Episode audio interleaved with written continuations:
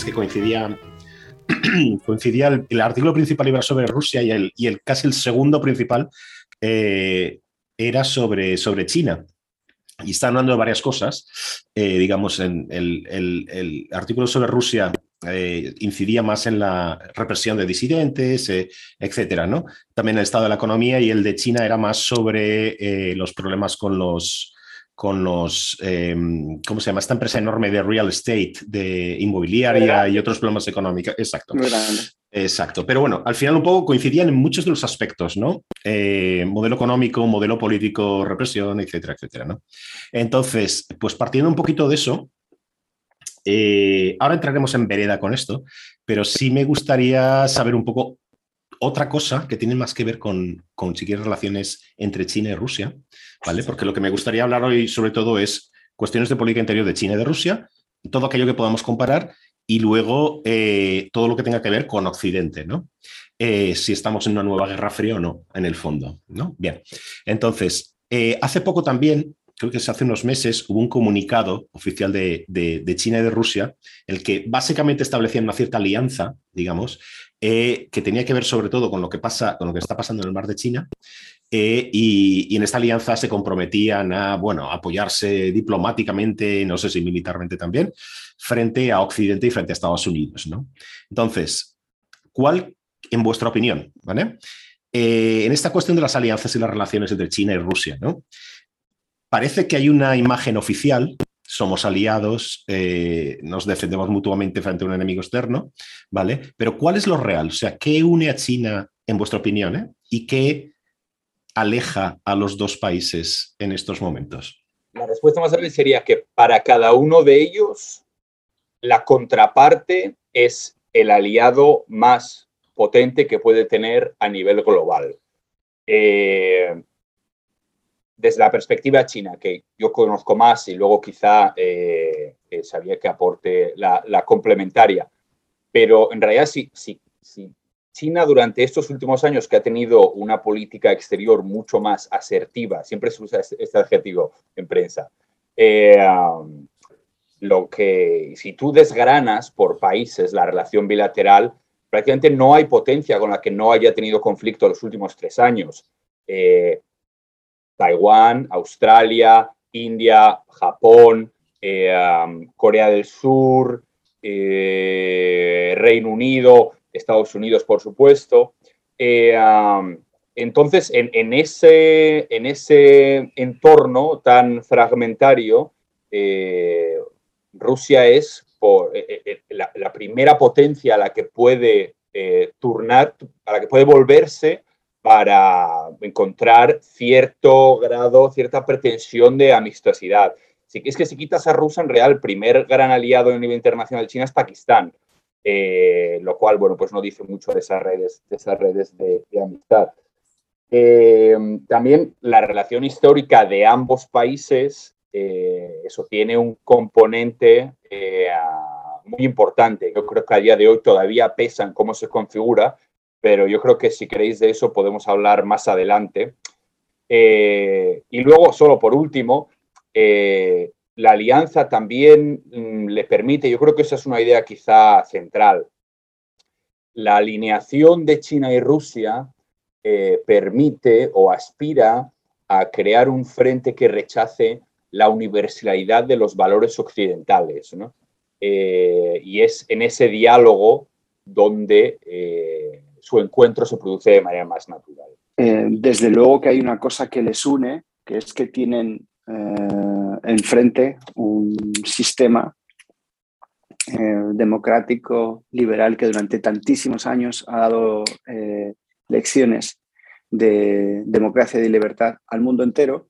Y tanto para Rusia como para China, el otro, es decir, para los rusos China y para los chinos Rusia, es eh, la demostración de que puede haber otro, puede haber otro sistema que puede ser encarnado por una potencia que es al mismo tiempo respetada a, nivel mundial. No necesariamente mediante eh, guerra fría tradicional como la que vimos en el, en el, siglo, en el, siglo, en el siglo XX. Entonces, yo creo que esto es importante para los dos. Desde luego, yo sobre todo lo, claro, lo que más veo son diferencias, ¿no? o sea, las, los, los, matices que hay entre, entre lo que es eh, Rusia y lo que es China, porque es cierto que no es exactamente lo mismo y sobre todo no suponen lo mismo para, para Estados Unidos, por ejemplo, o para, o para la Unión Europea. ¿no? En algunos casos porque no suponen lo mismo y en otros casos porque no lo quieren ver, tal vez. ¿no? Porque, porque bueno, pues son países muy, muy distintos y eso hace que sean, que sean vistos, eh, que sean vistos de manera distinta. Desde luego, eh, coincido plenamente en que eh, tanto para el uno como para el otro es la el mayor aliado al que, al que pueden aspirar. Lo único que es un aliado que yo creo que jamás va a tener la misma relación con Estados Unidos que tiene, que tiene el otro, que es lo que hace lo que sería necesario para que pudiésemos hablar de un frente, que siempre está esa, esa tentación. ¿Qué quieres decir con esto? ¿Qué quieres decir con esto, Xavier? ¿Que, ¿Que uno de los dos tiene mejores relaciones o tiene una relación más de enemistad? O... Sí, dijese que China tiene mejor relación con Estados Unidos, sería simplificarlo, ¿no? Pero me da la sensación de que los eh, problemas, digamos, de relación nunca van a ser exactamente los mismos y la postura no va a ser exactamente la misma. Y yo no sé China, pero eh, Rusia hace tiempo que se dio cuenta de eso. Que es verdad que existe una cierta, desde luego, vecindad y eh, cercanía, y los dos han sido colocados por la historia de este siglo XXI en un lugar similar, que eso a lo mejor pues, no ocurría en el, en el, siglo, en el siglo XX, pero la relación no es... Entonces, de momento, aunque exista la tentación, es difícil hablar de una coalición o de un, o de un, o de un frente, porque eso es, pues, eh, por ejemplo, pues eh, Rusia y Bielorrusia, ¿no? Sí que se puede hablar, sí que podríamos hablar, y, aún así hay matices en la relación de, sobre todo los ha puesto Bielorrusia más en el pasado que ahora mismo, ¿no? En su relación con la Unión Europea o incluso con, o incluso con Estados Unidos, pero sí que hay ahí una, una, coincidencia, es decir, las eh, coordenadas son, son, son, similares, los ingredientes, digamos, de la enemistad son muy parecidos, pero en el caso de, eh, de China y de Rusia, yo creo que hay una, hay una coincidencia en ese centrifugado que hemos visto en los últimos años y ya está, una cercanía. Hola, esta semana tenemos con nosotros a los periodistas Jaime Santirso y Xavier Colás. Jaime reside desde 2014 en China, donde ejerce como corresponsal en Asia para el diario ABC. También informa para Telecinco y la cadena SER y antes trabajó para El País. En enero de 2020 fue uno de los siete periodistas que permaneció en Wuhan cuando el gobierno chino decretó el cierre de la ciudad. El año pasado recibió el premio APM al periodista joven del año. Xavier es corresponsal del diario El Mundo en Moscú desde el año 2012, colaborador de las cadenas Onda Cero y Telecinco en Rusia y autor del blog javierovic.com, donde publica sus crónicas y otros textos sobre Rusia.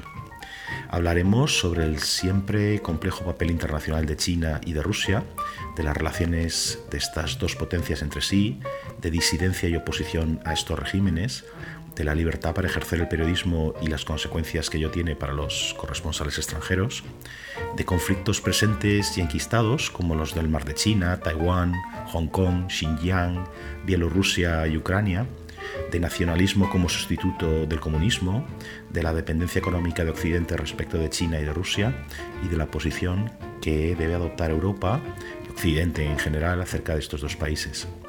Gracias, como siempre, por vuestros mensajes tan positivos.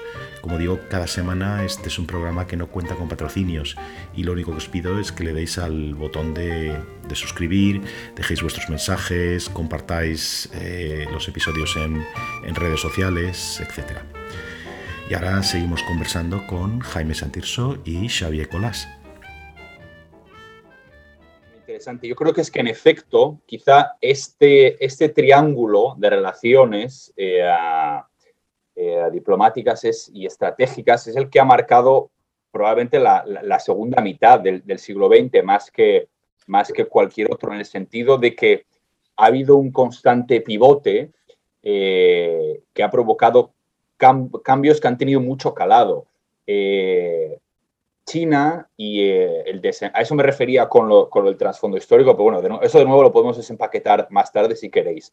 Pero China, como proyecto político, ah, es inexplicable sin la existencia previa de la Unión Soviética. El desarrollo eh, y la caída de la Unión Soviética también es inexplicable sin la ruptura de relaciones con China y cómo Estados Unidos aprovecha ese momento para empezar una relación diplomática que, digamos, cristaliza con la, con la visita de, Nixon en el 72 y, que genera la política de, de, engagement que ha caracterizado las relaciones de la primera potencia mundial, Estados Unidos, y la potencia emergente, en este caso China, y que es un consenso que no se ha roto hasta que ha llegado Trump, ¿no? Y se ha metido de una manera realmente explícita en un territorio confrontacional. Entonces, en ese juego de tres, eh, y que de nuevo eso ha provocado una reevaluación de los, lazos entre China y Rusia. Entonces, es en ese juego de tres en el que hay gran peso geopolítico y que curiosamente eh, visto con cierta perspectiva ¿no? y con ojos simplistas, eh, la, pata que ha salido perdiendo ha sido, ha sido Rusia en, en, todo momento. Desde luego, si hablamos de la Rusia actual y de China actual, tenemos que hablar también de disidencia, ¿no? Tenemos que hablar también de gente que se opone al, eh, al, al, Estado eh, a la falta de libertades, etcétera. ¿no? Entonces, aquí una pregunta un poco doble, si quieres, pero creo que tiene, em, digamos, paralelismos interesantes. ¿no? Por un lado, ¿cuál es el estado en Rusia de Alexei Navalny? Ah, Xavier, nos puedes contar un, poquito, ¿no? Em, y cuál es el grado, cuál es la imagen, si quieres, popular de Navalny y de su movimiento. No nos olvidemos que no solo no es una persona no es un disidente individual, digamos, sino que tiene un, movimiento político. Eh, no sé si se puede calificar así, ¿no? Entonces, ¿cuál es el Estado y cuál es el conocimiento popular? En el caso de China, desconozco si hay un equivalente a Navalny, no lo creo, eh, pero sí me gustaría saber un poco cuál es la imagen de los disidentes, porque parece que es una cosa más difusa esta disidencia en China, por lo menos en estos momentos, ¿no? Eh, digamos, algunos disidentes políticos, luego tenemos que mm, tener en cuenta también pues, los abogados que defienden ciertas causas, eh, etcétera, que también pueden ser considerados como disidentes eh, o, sufren represión del, Estado en ese sentido, ¿no? Entonces, bueno, un poco serían esas dos cosas. Podéis hacer los paralelismos que queráis aquí, ¿no? En cuanto a Navalny, por decirlo muy brevemente, eh, ahora, mismo, está cumpliendo sentencia de más de dos años. Es un proceso por el que ha sido condenado antiguo, o sea, de, de, una cosa que se produce antes de que él eh, fuese, fuese famoso, es un supuesto caso de, de, apropiación, de, bueno, supuesto de, corrupción respecto a, una empresa y es una sentencia por la, un caso por el que ya había sido juzgado, había sido condenado y de alguna manera el gobierno había decidido que se suspendiese la sentencia, es decir, la sentencia se va cumpliendo, pero él estaba en libertad sentencia suspendida. ¿no?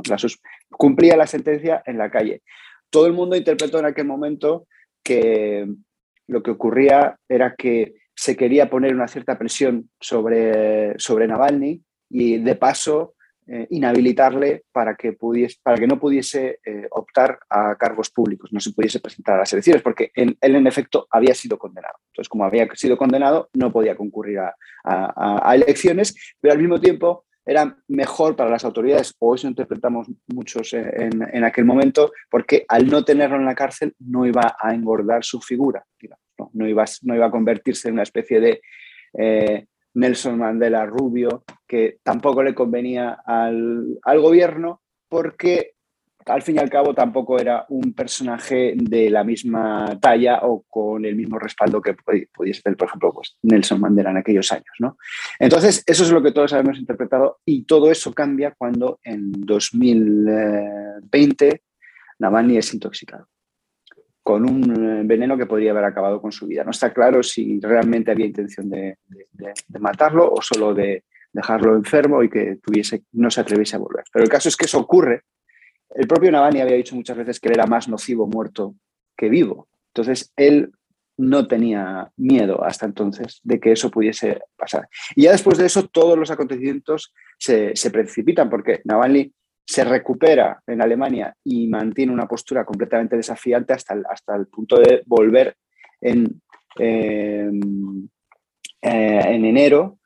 Y entonces es cuando se activan las causas contra él y es, vuelve a la cárcel por ya la, la, sentencia suspendida deja de ser suspendida, escudándose en unos incumplimientos del régimen de libertad condicional que había cometido mientras estaba en coma, lo cual es un poco de película de, Berlanga. Y ahora mismo está cumpliendo eso, pero eh, se van acumulando otros, otros eh, procesos de los más, de, la tipología más dispar. O sea, porque por eh, insultar a un veterano de guerra porque salió en un anuncio a favor de Putin, etcétera, etcétera, por extremismo, etcétera, etcétera. Entonces se ha dado, digamos, un paso, varios pasos al frente hasta el punto de empapelar a Navalny y preparar más casos y legalizar su movimiento político, vetar a todas las personas que han colaborado con él hasta, hasta el, un disidente en la provincia de Kamchatka la península de Kamchatka, incluso esas personas se las ha, se las ha inhabilitado. Y respecto a la segunda parte de la pregunta, hombre, eh, Navalny, el apoyo que tiene, tiene, hay muchísima gente detrás de él, muchísima gente detrás de él. Desde luego es sin duda el eh, líder de la oposición, aunque mucha gente que está detrás de él, que está siguiendo sus investigaciones, exigiendo su libertad, preocupada, eh, eh, siguiendo lo que dice, no es Navalny su hombre, digamos, la persona que ellos quisiesen ver como, como, como presidente. Es decir, yo siempre lo explico así. Eso te iba, eso te iba a preguntar, Xavier. O sea, se ve, él, él es visto popularmente como alguien que en unas circunstancias que hubiera eh, libertad competitiva eh, electoral, digamos, es una persona que la gente estaría detrás de él electoralmente, le daría ese, ese apoyo o no es esa, ese tipo de figura? Yo en las manifestaciones me encuentro constantemente con gente que están manifestándose por cosas que dicen Navalny, están acudido, han acudido a una manifestación ilegal, por cierto, eh, convocada por Navalny, pero ellos mismos no son, no, es, no está Navalny, digamos, en, su, el número uno de su, de su lista, sino que eh, van ahí a protestar. Van Siempre hay una anécdota que se cuenta de la Unión Soviética que había una persona, creo que era en los años 70, una mujer repartiendo em, octavillas en la Plaza Roja y las octavillas estaban en blanco. y las estaba repartiendo. Y cuando la, la cogieron le dijeron, pero qué, pero ¿cómo reparte usted? Eh, y encima no hay nada escrito, dice. Y la mujer decía, no hace falta, si lo sabe ya todo el mundo, ¿no? Mm. Entonces, esa vuelve a ser un poco la situación en, Rusia. Yo siempre lo explico diciendo que no es exactamente, aunque estamos hablando siempre de la oposición, pero no es exactamente una oposición, es una disidencia. La diferencia es que una disidencia se manifiesta, no es un, no, es un programa político de, no, nosotros queremos un IRPF unificado, no, no, no se manifiestan por cosas obvias, pidiendo libertad para los presos políticos, transparencia, bueno, cosas con las que muchos votantes de Putin también estarían de acuerdo y pueden estarlo dentro de, dentro, dentro de unos años. Es decir, manifestan, defendiendo, defendiendo lo obvio. Pero este año, por ejemplo, pues hemos visto que, defender lo obvio es mucho defender aquí en Rusia. Jaime, me ha hecho mucha gracia la anécdota de, la Plaza Roja. Además, eso curiosamente empezó a pasar en Hong Kong también eh, el año pasado, eh, lo cual es muy significativo cuando, cuando la gente va a protestar con, con eh, folios en blanco. y, me interesa mucho hablar a, oír a Xavier hablar de Navalny, porque es un caso que yo he seguido mucho y con mucho interés, me parece fascinante yo creo que también ilustra las diferencias entre ambos países que son obvias, ¿no? O sea, pues ahí habla de, disidencia, oposición, manifestaciones, y eh, aquí pues todo eso no, no, no, existe, ¿no? O sea, yo estoy tentado de decirte que, que la disidencia no existe, eh, lo cual eh, pues sería en parte una exageración, ¿no? La disidencia existe, pero es muy, muy, muy, muy minoritaria y es, bueno, políticamente absolutamente irrelevante, ¿no? Y es que además la, masa social, eh, iba a decir apoya, pero no, no apoya, pero convive con el régimen, ¿no? También porque después de 70 años de República Popular, 72, eh, no hay alternativa, ¿no? Y el, gobierno y el partido se ha convencido, asegurado durante estos años de que no la hubiera. Entonces, pensar en, cualquier alternativa es, es, un ejercicio bueno, de ciencia ficción. De hecho, en realidad, si habláramos de los escenarios futuros posibles para el régimen y su arquitectura política, en realidad una situación como la que tiene Rusia en la actualidad sería prácticamente el escenario ideal dentro, de, dentro de, todo lo que fue, sería realista, ¿no? Pues a, tres décadas vista, quizá. Eh, un sistema ah, imperfecto, una mascarada de democracia en la que la gente vota, eh, hay otros partidos, pero al final siempre manda el mismo. ¿no? Eh, eso sería como el, escenario ideal dentro de los que son mínimamente factibles. Lo cual, de nuevo, subraya la diferencia entre ambos países. Perdona, Jaime, ¿extenderías esto de, esto de que no hay oposición? ¿Lo extenderías también a Hong Kong? Porque hasta relativamente hace poco, poco, quizá un año y medio o algo así, una, oposición fortísima en Hong Kong, evidentemente a lomos de, de, su tradición no democrática, porque formalmente Hong Kong nunca ha sido una democracia, pero sí de un Estado de, derecho, de, alguna forma, ¿no? Algo incrustado ahí con una tradición pues muy eh, casi de, liberal, ¿no? Occidental, ¿no? Entonces, ¿cuál es el estado actual de la disidencia allí? Pues mira, ese también es un tema en el que he seguido mucho, del que he informado mucho, del que me interesa mucho, y que a mí casi me, me impacta, ¿no? Eh, iba a decir me conmueve, pero no, porque no es una cuestión emotiva, pero es un, es un impacto intelectual al ver cómo, eh, bueno, pues una sociedad no democrática, pero sí con derechos y libertades plenamente equiparables a las de cualquier democracia occidental, eh, desaparece del mapa, ¿no? O sea, Hong Kong, voy a repetir lo mismo de antes, y, es, es por lo mismo, Hong Kong no existe ya.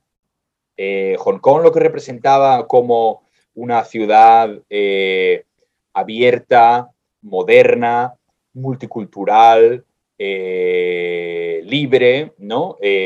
pese a, digamos, estar, estar dominada o formar parte de la, el territorio nacional de la mayor potencia autoritaria del mundo, pues no, no existe. ¿no?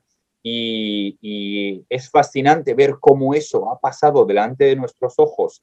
Eh, China ha vulnerado su acuerdo internacional más importante, el más importante de su historia, eh, y aquí no ha pasado nada, ¿no? con una impunidad eh, totalmente absoluta.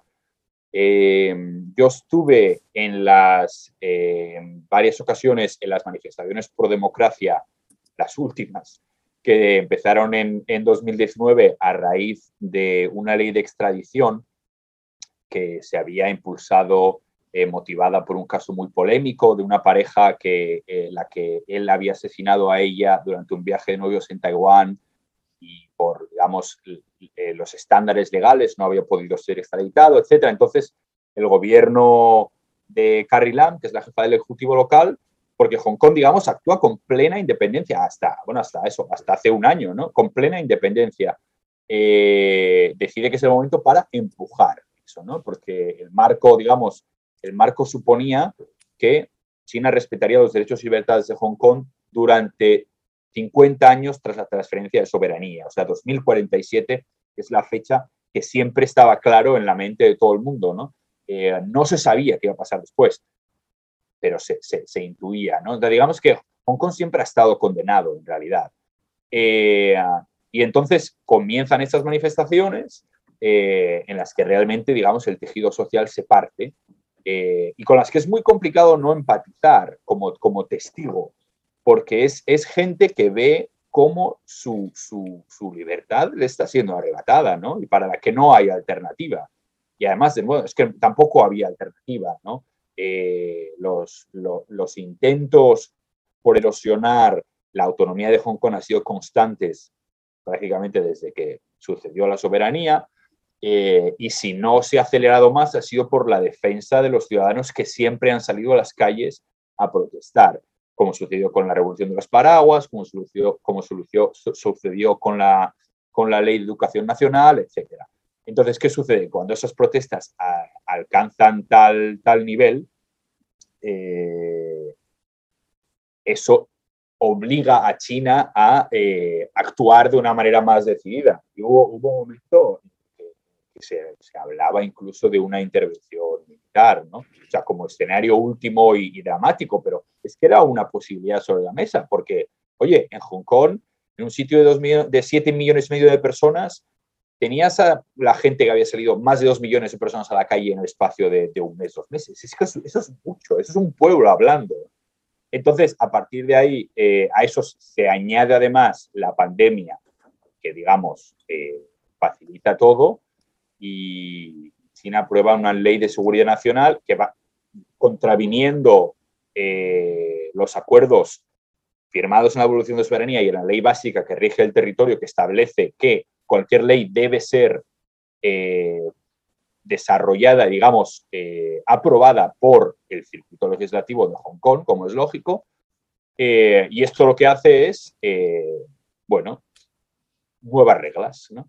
Y, y, entonces empieza una campaña sistemática para reducir la pluralidad, el pluralismo de Hong Kong.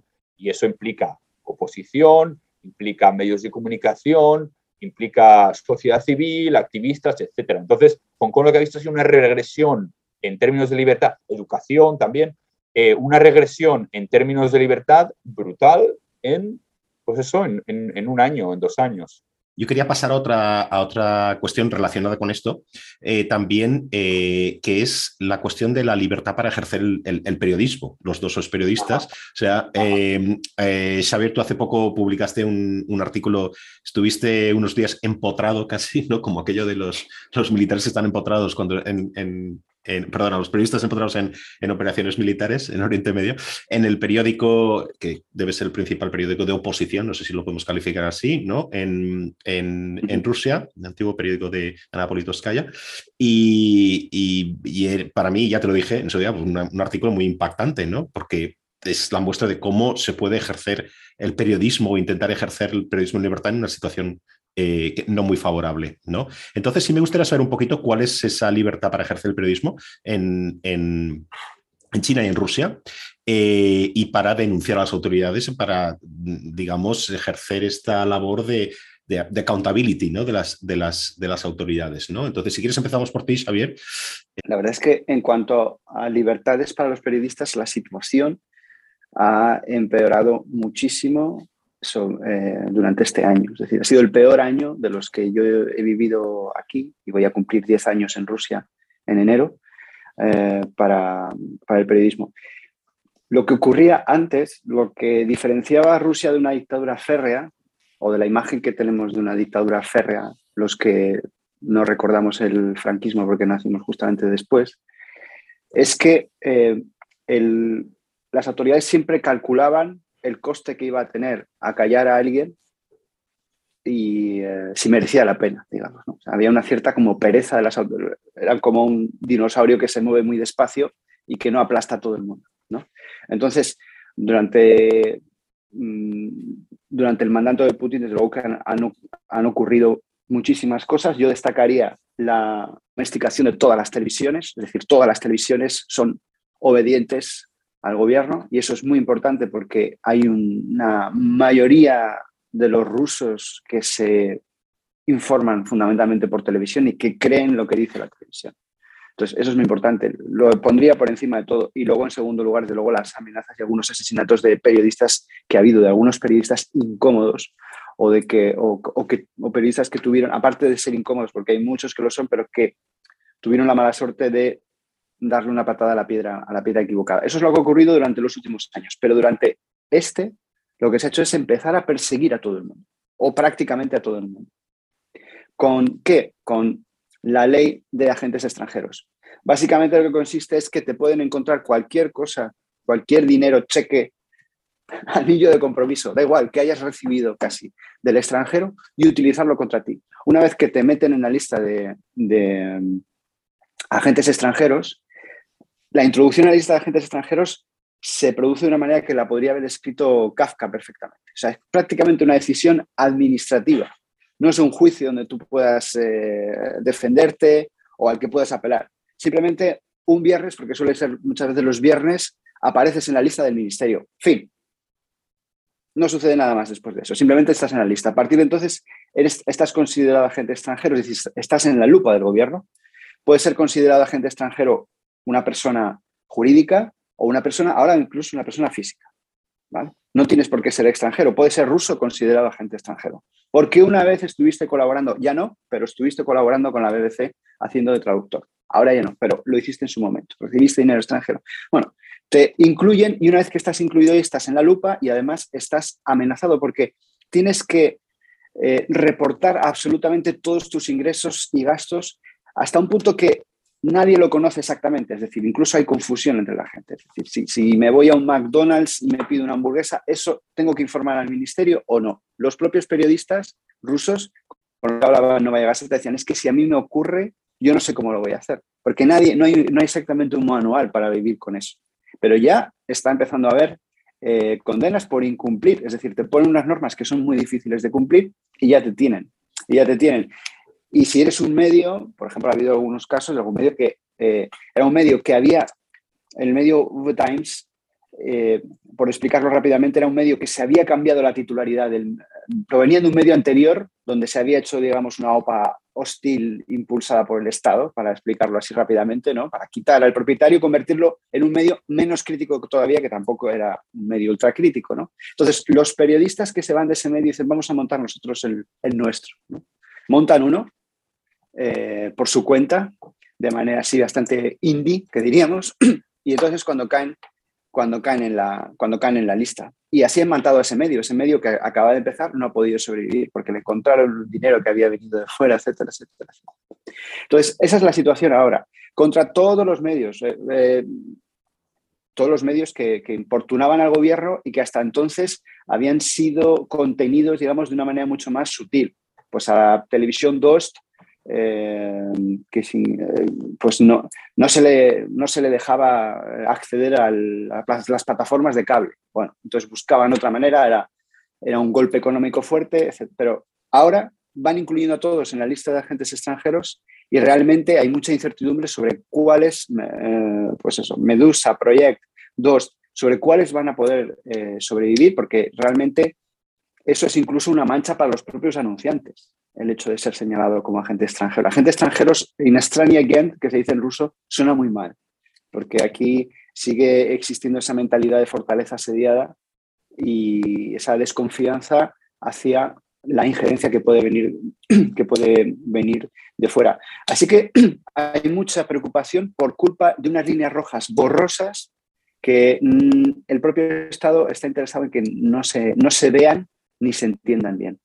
Yo, sin, pretender suplantar tu papel, tenía mucho interés en preguntarle a Xavier si, si digamos, ese empeoramiento general de la, de la situación también ha afectado a los corresponsales extranjeros como él. Bueno, eh, indirectamente todo afecta, porque sabemos que somos los siguientes, aunque no sabemos exactamente cuántos hay delante de nosotros en, la cola. ¿no? El caso de Novaya Gazeta es interesante porque, a diferencia de los otros medios de los que he hablado, que se, han declarado agentes extranjeros, Novaya Gazeta todavía no, y Novaya Gazeta es un medio que es muy duro con el gobierno, es el único medio crítico que tiene edición en papel, o sea que es un periódico convencional, con edición en papel y en Internet.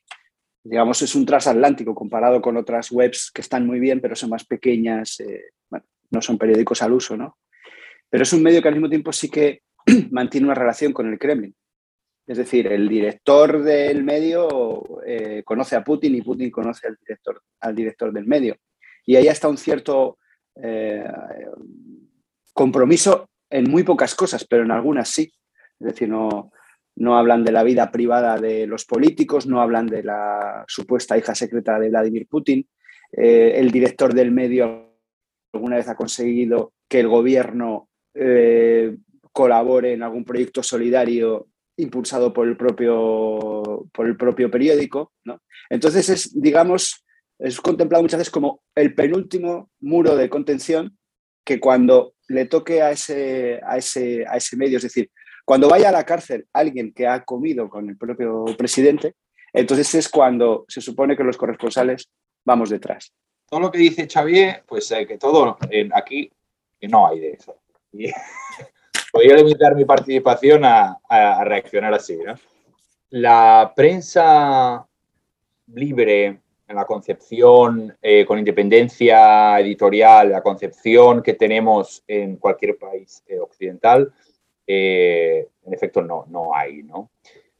Em, yo creo que este es un buen ejemplo de, digamos, se habla mucho de las diferencias culturales, etcétera, y, cómo eh, pues vivir en, un, país con ese tipo de, marco político, cómo eso, gestión, cómo eso influencia la interpretación de algunos conceptos básicos, ¿no? Y yo creo que en el caso del periodismo es bastante claro, por ejemplo, es uno que se, se, presta a esta explicación de una manera bastante evidente. Porque aquí yo realmente creo que la labor de los medios de comunicación no se entiende. Eh, o se entiende de otra manera.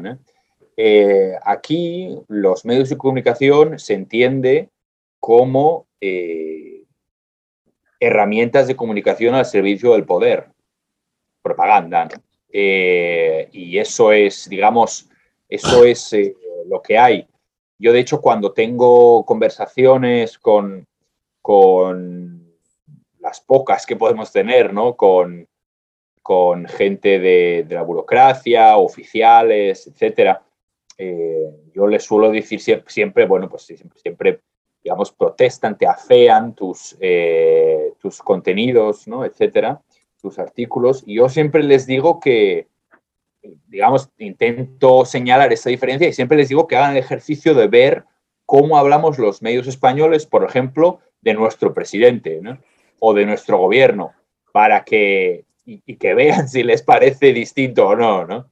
Eh, claro, eso es incomprensible. Eh, y, esa diferencia de marcos eh, afecta también a cómo se perciben los corresponsales aquí.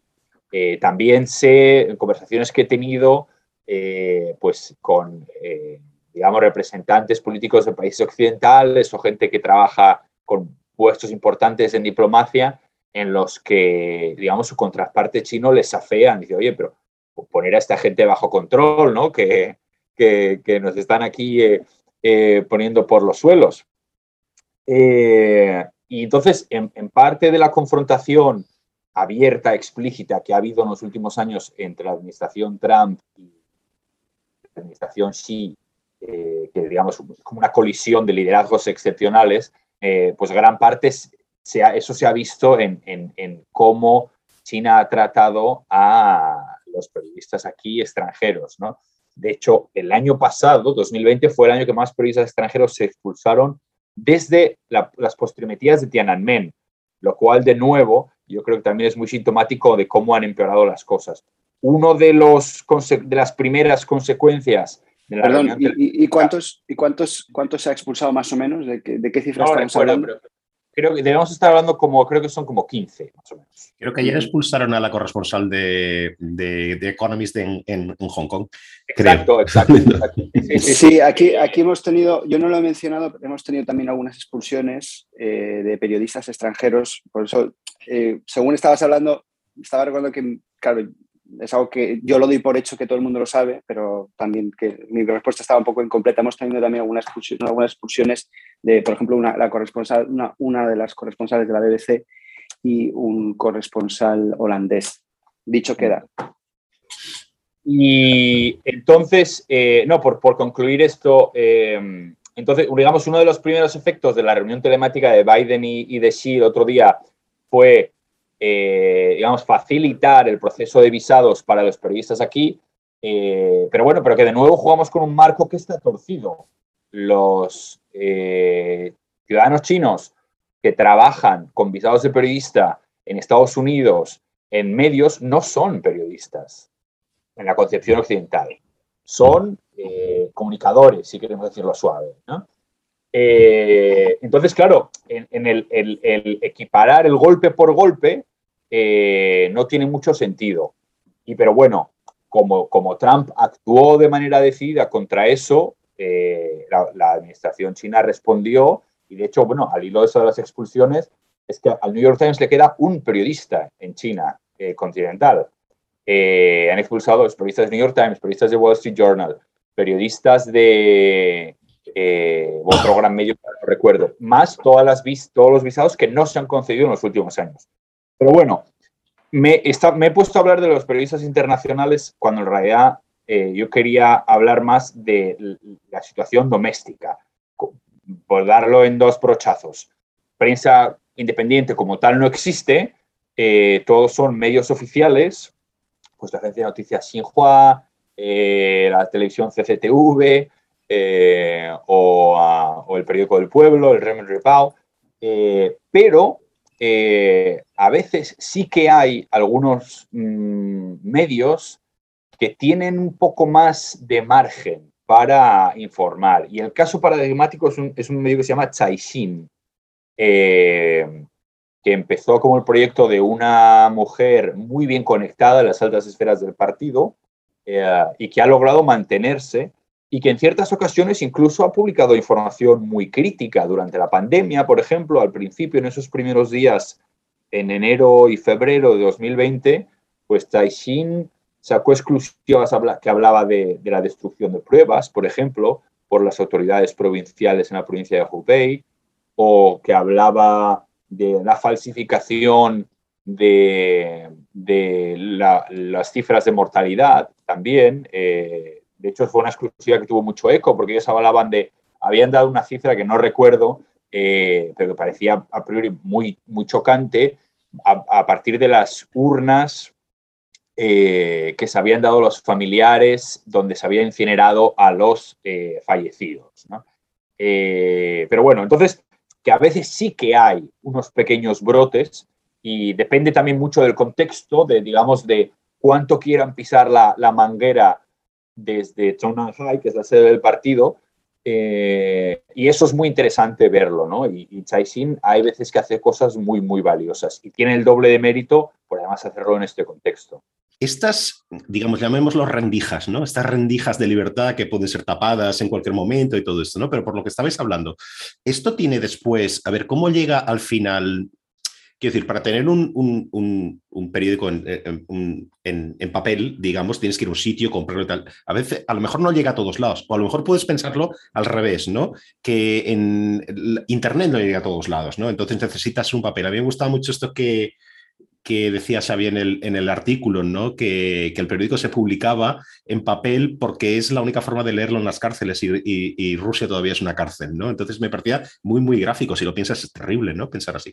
Pero bueno, eh, lo puedes ver de las dos formas. O sea, un, esto como lo, que estás diciendo, eh, Jaime, de este pequeño medio en, China, eh, luego tiene digamos, una noticia como esta, como lo que estabas diciendo de las cifras de la pandemia, etcétera, tiene luego un rebote en redes digamos, en Internet para que se extienda a todo el país, digamos, estoy pensando en Weibo y estas, y estas redes eh, de consumo masivo en, Internet, o esto cuando llega a Internet se corta por decirlo así, para, que, para contener un poco y que no se extienda. Y en el caso de Rusia, pues un poco lo mismo. Yo no sé cuál es la, extensión del uso de Internet. Quizás las pautas de consumo o las pautas de utilización de, redes y de eh, etcétera son totalmente distintas, ¿no? Entonces, ¿cómo, ¿cómo juega un poquito esto en el sentido de utilización de Internet versus el papel o los medios más tradicionales y extensión de las noticias que lleguen a todos los rincones o no?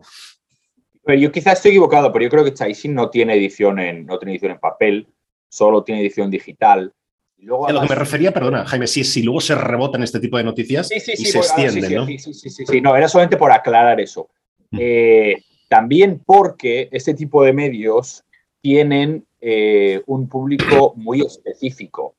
Eh, no es un medio masivo ni tiene la aspiración de serlo, ¿no? Eh, y este tipo de iniciativas son cosas que lee un porcentaje de la población muy pequeña, eh, de perfil internacional, en grandes urbes, ¿no? Porque, porque China sigue siendo un país con una masa rural, con niveles de alfabetización bajos todavía, ¿no? Y en ese sentido, pues los medios oficiales son la gran autopista. Eh, la peculiaridad del sistema mediático y de comunicación chino es que el, entorno por los que estos contenidos se difuminan también está bajo pleno control de las autoridades, que pueden eh, decidir cortarlo en cualquier momento.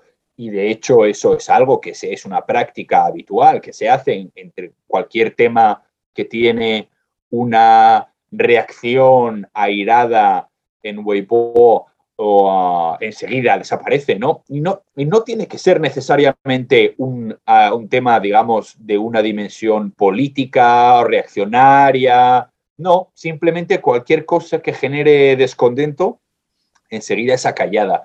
Mira, una de las últimas ocasiones en las que esto se vio de manera más palpable fue cuando falleció el médico Li Wenliang, eh, que fue eh, para, bueno, pues para, los que no lo sepan, fue este médico que alertó a finales de diciembre de 2019 que la neumonía que había en, en los primeros casos de una neumonía extraña que había en Wuhan, él pensaba que, era, una, que era causado por un virus y que y avisó, digamos, a su, a su círculo inmediato y fue obligado a retractarse por ello, luego lo contagió y, y falleció, ¿no?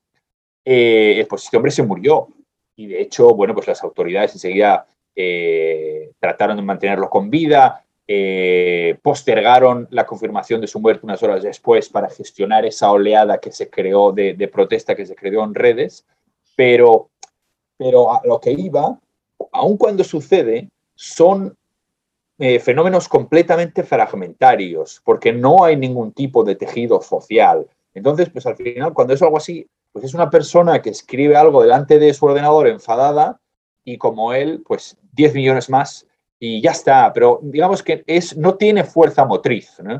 Eh, y entonces eso, pues eso, pues es como una ola en, un estanque. Eh, siempre está controlado. Me hace mucha gracia lo que ha dicho Jaime antes, cuando recibe, no se entiende en China, ¿no? la labor crítica de los, de los, de los periodistas, de los corresponsales extranjeros, y eh, le dije, bueno, es que, y porque yo eh, en algún caso he dicho exactamente lo mismo, las mismas palabras. Es decir, eh, ¿por qué criticas tanto al gobierno ruso? Digo, tendrías que ver cómo trata mi periódico al gobierno español, lo primero. Es que ver cómo trata al gobierno español y a lo mejor así entenderías por qué tratamos de esta manera al, al, gobierno ruso. Y en efecto, eso no, no, no, no, lo consiguen, no lo consiguen entender y puede ser acusado pues eso, de, de, de ser antirruso, de estar obsesionado o de ser demasiado, eh, etcétera, etcétera. ¿no? Sí, sí, que es verdad que respecto a Rusia, Rusia, el gobierno ruso tiene el inconveniente de que las expectativas siempre son más altas, por alguna razón, probablemente por muchas razones, son, las expectativas son más altas respecto a Rusia que respecto a China. Y probablemente eh, muchas veces hay simplemente, muchas veces un, componente eh, racial ahí. Simplemente, muchas veces la propia apariencia de la gente es la que hace que esas expectativas sean distintas y que mm, haya, digamos, esa resistencia a aceptar que, Rusia es, eh, ha sido y va a ser durante bastante tiempo un Estado que oprime a las ideas distintas o a las ideas que cuestionan, que cuestionan, que cuestionan el gobierno. Porque lo que se percibe es que, bueno, pues que son al fin y al cabo unos eh, eh, europeos, eh, los rusos de Europa del, del, Este, no son tan distintos no son tan distintos a nosotros, al menos no lo, no, no, no lo, lo aparentan. ¿no? Digo por mucha gente que no conoce, eh, que no conoce Rusia o que lo conoce, o que lo conoce poco. Pero luego, al fin y al cabo, el país arrastra unas hipotecas, igual que las arrastra eh, China, que hacen muy difícil que a corto plazo pueda existir un ecosistema de contrapesos y libertades como el que tenemos en como el que tenemos de momento en Europa o en, en eh, Norteamérica.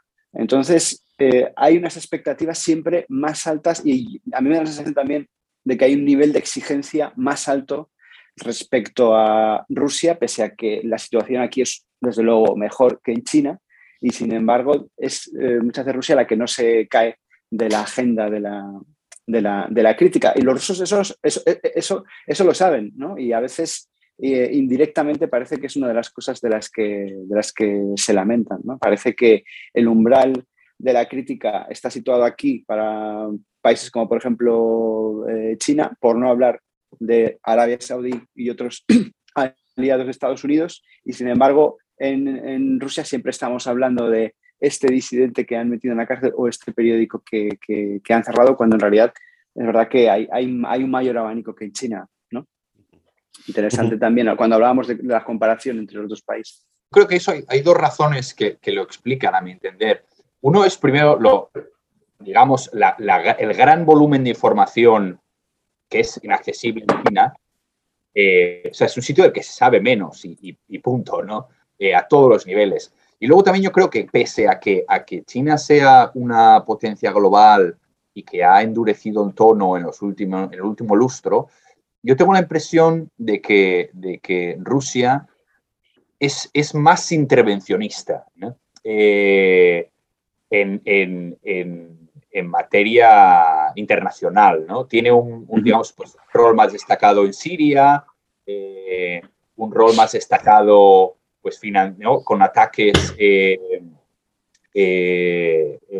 cibernéticos, etc. Entonces yo creo que eso explica parte de por qué quizá la crítica, no sé, es, que, es, es, una opinión en bruto, porque quizá la, la, crítica sea más habitual con respecto a, a Rusia que, que, a China. ¿no? Sí, China ha estado desaparecida en el escenario internacional durante años antes, digamos. Ahora es cuando ha entrado en el, entrado en el escenario, digo, en el escenario de, de, bueno, pues de ser tenida en cuenta, pues por ejemplo, estos días se hablaba, ¿no? En, el nuevo escenario que se abre tras la llegada de los talibanes eh, al poder de nuevo en Afganistán, pues a la hora de, como actor de la seguridad en Asia Central, pues ahora sí que China sí que está la gente pendiente del papel que va a tener, ¿no? Y el papel que va a tener Rusia, esa competencia que puede haber ahí. Probablemente, pues eso hace, hace unas décadas, pues no era así. Sin embargo, hace unas décadas sí que estaba eh, Rusia o su versión anterior, la Unión Soviética, en el centro de la, en el centro de la batalla, centro de, las notas como contrapeso mundial a, Estados Unidos. Otra idea que, que, podemos traer aquí, que asociamos también a, a, Rusia y China desde una perspectiva internacional, si quieres, que son los conflictos. ¿no? Eh, en un caso son conflictos muy presentes, en otro caso es esto que se suele decir de conflictos olvidados, que a mí me, me parece que la expresión sería mejor si nos refiremos a ellos como conflictos enquistados. ¿no? Eh, los he agrupado aquí un poco. Eh, de esto también podríamos estar todo el día hablando y podríamos tener un programa solo con, solo con esto, ¿no?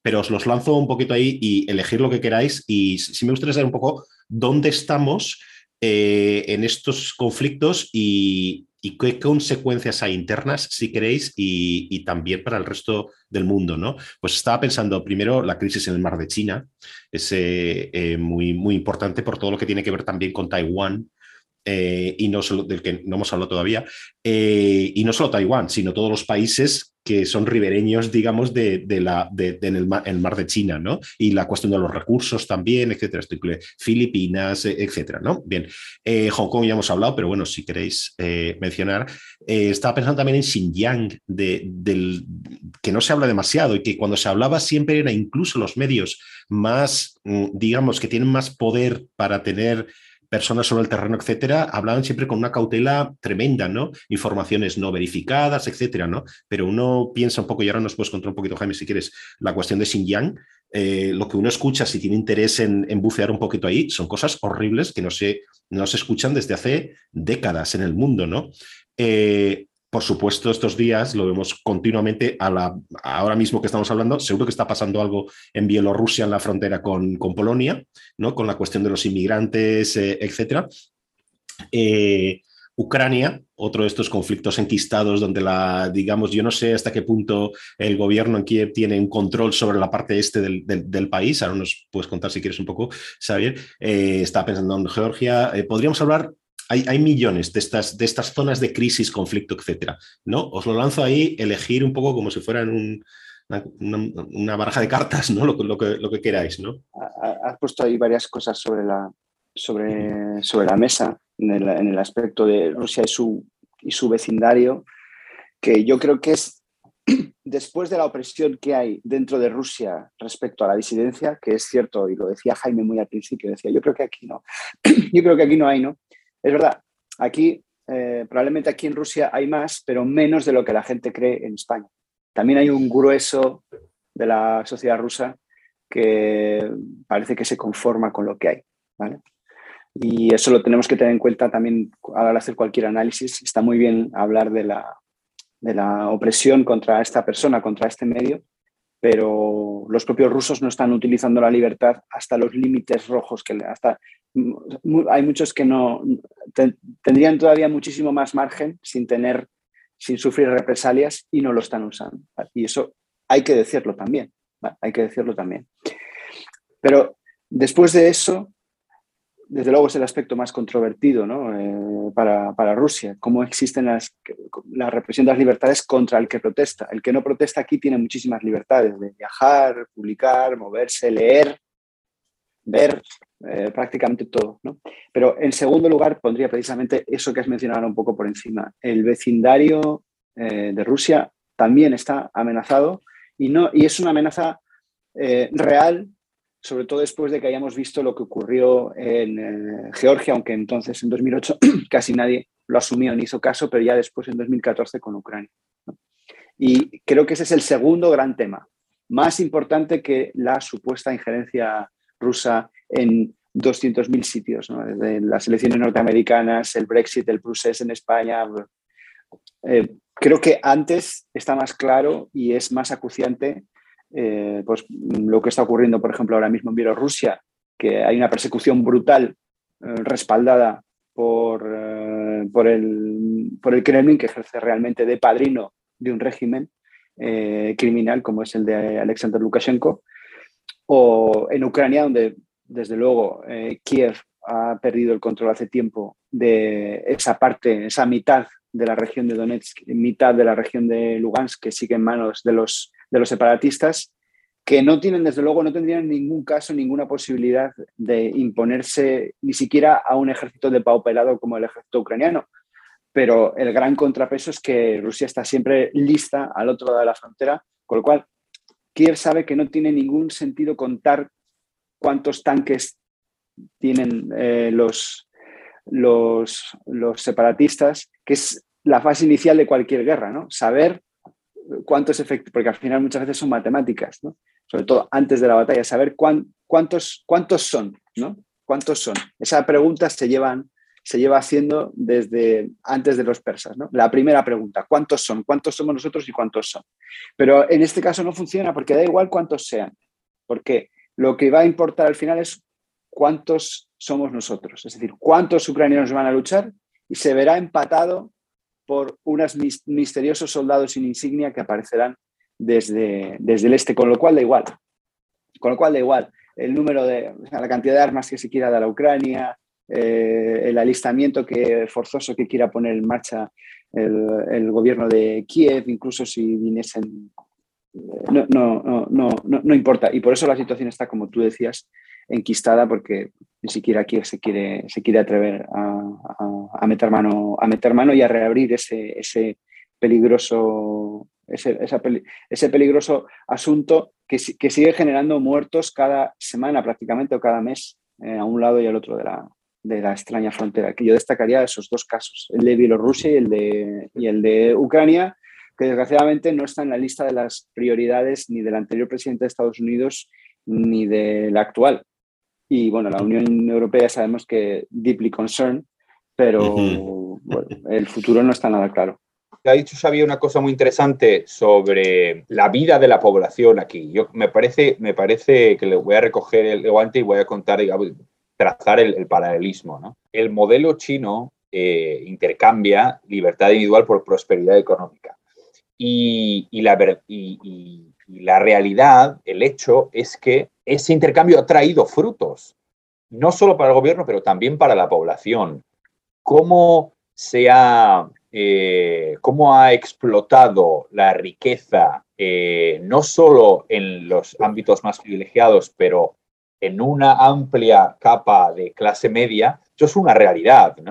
Eh, y eso es algo tangente y palpable. Mm, yo estaba, por ejemplo, eh, recuerdo cuando estuve mm, este verano en la plaza de Tiananmen durante la, celebración del aniversario del partido. Y, a mí me impactó la, energía que había allí, la pasión de la gente. ¿no? O sea, eso era un pueblo que realmente cree que tiene una cita con la historia, que después de eh, un siglo de humillación, eh, empezó para ellos un tiempo nuevo con la, con la llegada al poder del partido en el 49, que esa es la, digamos, la narrativa histórica, pero que tiene un componente de verdad. Entonces yo creo que es interesante pensar que incluso, eh, o sea, poniéndose en la piel de un ciudadano chino, es, es muy complicado ser crítico con el partido, porque eh, la realidad es que el gobierno del partido, a ti como ciudadano, ha tenido repercusiones económicas. Y a ti, oye, a ti si no hablas de política, si no te metes en fregados, esto como Franco, te va a ir, te va a ir muy bien, porque, porque es una sociedad próspera eh, y que crece. Entonces, luego, sobre el tema de los, de los conflictos, hablábamos antes de, del intervencionismo ruso, etcétera. Yo creo que la paleta ¿no? Eh, que mencionas es muy representativa de esta idea, ¿no? O sea, China ya sabéis que tiene el principio de no interferencia en asuntos eh, ajenos por bandera, lo ha tenido durante décadas, y eso, digamos, es tanto eh, un escudo como una lanza también para atacar ante las críticas de, instituciones internacionales y otros países con respecto a lo que sucede dentro de sus fronteras.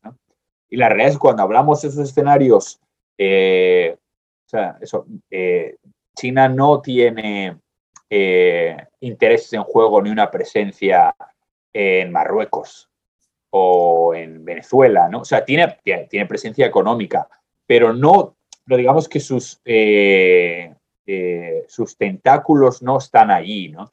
Están centrados en el proyecto de la China, eh, de la gran China con la que suena, con la que ha soñado el partido y, con, el convencimiento de Xi Jinping de, de, creerse el hombre destinado a hacer eso una realidad, ¿no? en ese sentido la unidad política es un valor, eh, la integridad territorial es un valor político, es un ideal político eh, primordial. De ahí lo que ha sucedido con Hong Kong y de ahí que Taiwán vuelva a ser eh, una cuestión ardiente. Quizá pues, el, el punto más frágil de la geopolítica global.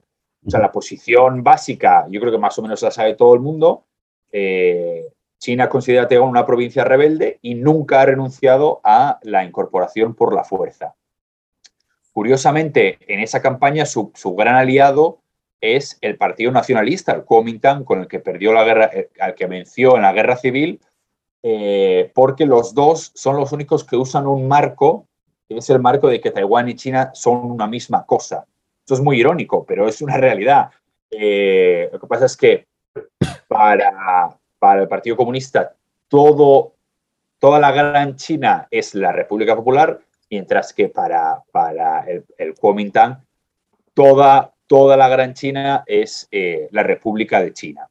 Eh, en su caso, mucho más anacrónico que en el caso del, Partido Comunista, porque la realidad social en Taiwán es que es de facto una entidad diferenciada. La gente en Taiwán eh, que vive una democracia desde hace décadas, que quizás Su, abuelo emigró, o su abuelo, su bisabuelo emigró de, de la, del continente. Eso es, una, eso es una narrativa completamente desfasada, porque el curso político lo ha llevado en otra dirección. Y, eso, y de ahí el hecho, y eso se demuestra por la preeminencia electoral de, de, Tsai Ing-wen. Eh, claro, eso es, eso es el gran peligro para, para, para, para el Partido Comunista, que los taiwaneses se convenzan de que ellos son otra cosa, ¿no? de que ah, es un poco lo que pasaba en Hong Kong. Eh, y bueno, y más allá de eso, pues a eso se suma la, dinámica entre grandes potencias que, bueno, pues la clásica trampa, de Tucídides, que, si se rompe por algún lado, pues parece que se romperá por Taiwán, eh, por desgracia para los taiwaneses. Entonces, eh, de ahí que sea la gran incógnita, ¿no? Eh, eso está muy vinculado también con la presencia militar en el mar del sur de China. La, la, línea y la militarización de los islotes, algo, en lo, algo que Xi Jinping en una conversación privada con Obama se, comprometió a no hacer y negó estar haciendo, eh, y lo que lleva a dibujar esa, ese mapa de la línea discontinua de nueve puntos, que cualquiera que lo vea, yo invito a las personas que nos estén escuchando que vayan a Google, pongan el mapa y lo vean, porque es a todas luces inaceptable. Para Vietnam, para, y para Filipinas, sobre todo, que es el país que ha sido más eh, beligerante con este tema. De hecho, mm. llevó la causa a la Corte arbitraje internacional y eso falló en, falló en favor de Filipinas. Pero bueno, pero de nuevo, ¿no? Eh, la peculiaridad de China, pues aquí no, no sé, no, no sé, qué me, no, sé qué me dice usted. Eh, y luego, el tema de Xinjiang, quizá por tocarlo muy, muy brevemente. Eh, bueno, o sea, que el caso de la Corte yo creo que es, es, es sintomático porque refleja, digamos, cómo China rechaza eh, la universalidad de esos valores y de esas normas también, ¿no? Eh, y, busca una, una dialéctica, digamos, eh, entre bloques, mm. que es algo que el apoyo de China, es de, Rusia, es útil. Xinjiang, muy brevemente, muy Xinjiang en un minuto. Vale.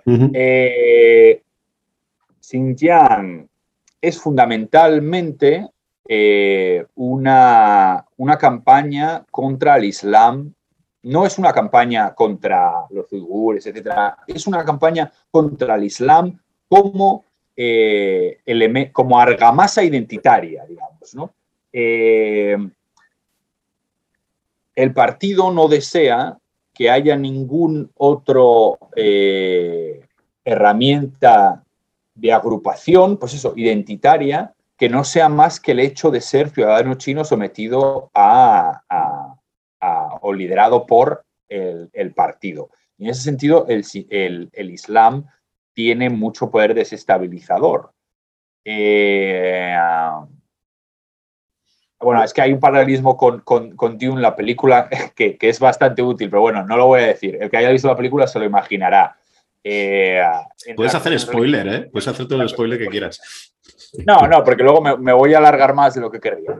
Eh, y luego más tampoco lo tengo muy bien pulido. Eh, pero bueno, en fin. Entonces, digamos, esa campaña a la que se suma una historia territorial complicada, ha habido, digamos, Xinjiang no ha formado parte de la unidad histórica de China, ¿no? De hecho, cuando, cuando China declara la República en 1920, Xinjiang es uno de los territorios que trata de eh, independizarse, que no lo consigue por la intervención militar, eh, a diferencia, por ejemplo, de Mongolia, que sí lo consigue. ¿no? Eh, entonces,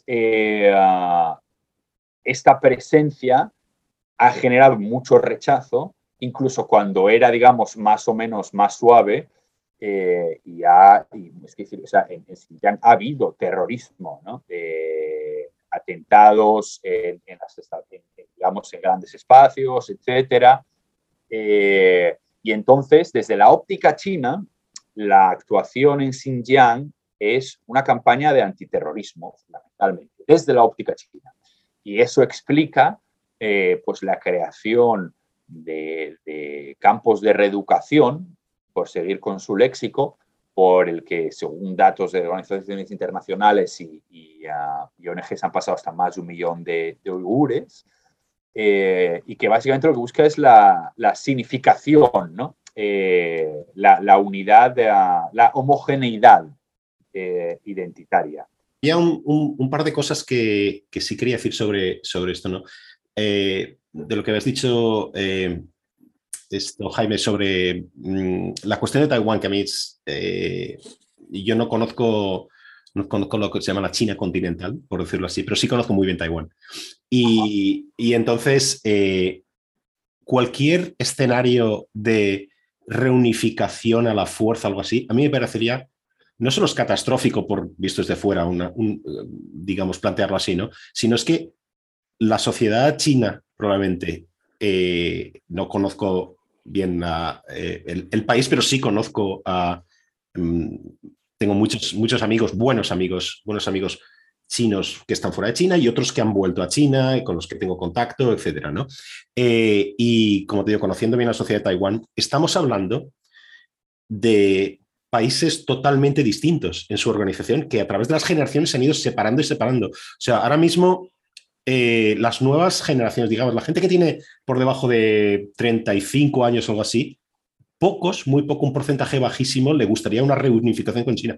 Es, eh, y, más, si te vas a las grandes ciudades, ahí hay cero, 0%. Y es normal hasta cierto punto, porque desde Taiwán se ve eh, China como un país distinto y como, como una sociedad ajena, digamos. O sea, estas ideas de reunificación, de One China Policy y, toda esta historia, es lo más ajeno del mundo en, en Taiwán. Es que además uno se puede plantar en mitad de Taipei y con, a poco que conozco un poco eh, la zona, puedes observar a la gente que se sienta en un café y puedes saber en cinco minutos quién es taiwanés, quién viene de Hong Kong y quién viene de China, de, China, ¿no? Porque el, la forma de vestir, la forma de expresarse, el body language que se llama, ¿no? La forma de, interactuar, etcétera, son completamente distintos. Es muy fácil reconocerlos, ¿no? Pese a que, eh, digamos, étnicamente o sus rasgos fisiológicos son idénticos, ¿no? Esto es un ejercicio muy, muy, muy sencillo de, hacer, ¿no? Es que son sociedades completamente distintas,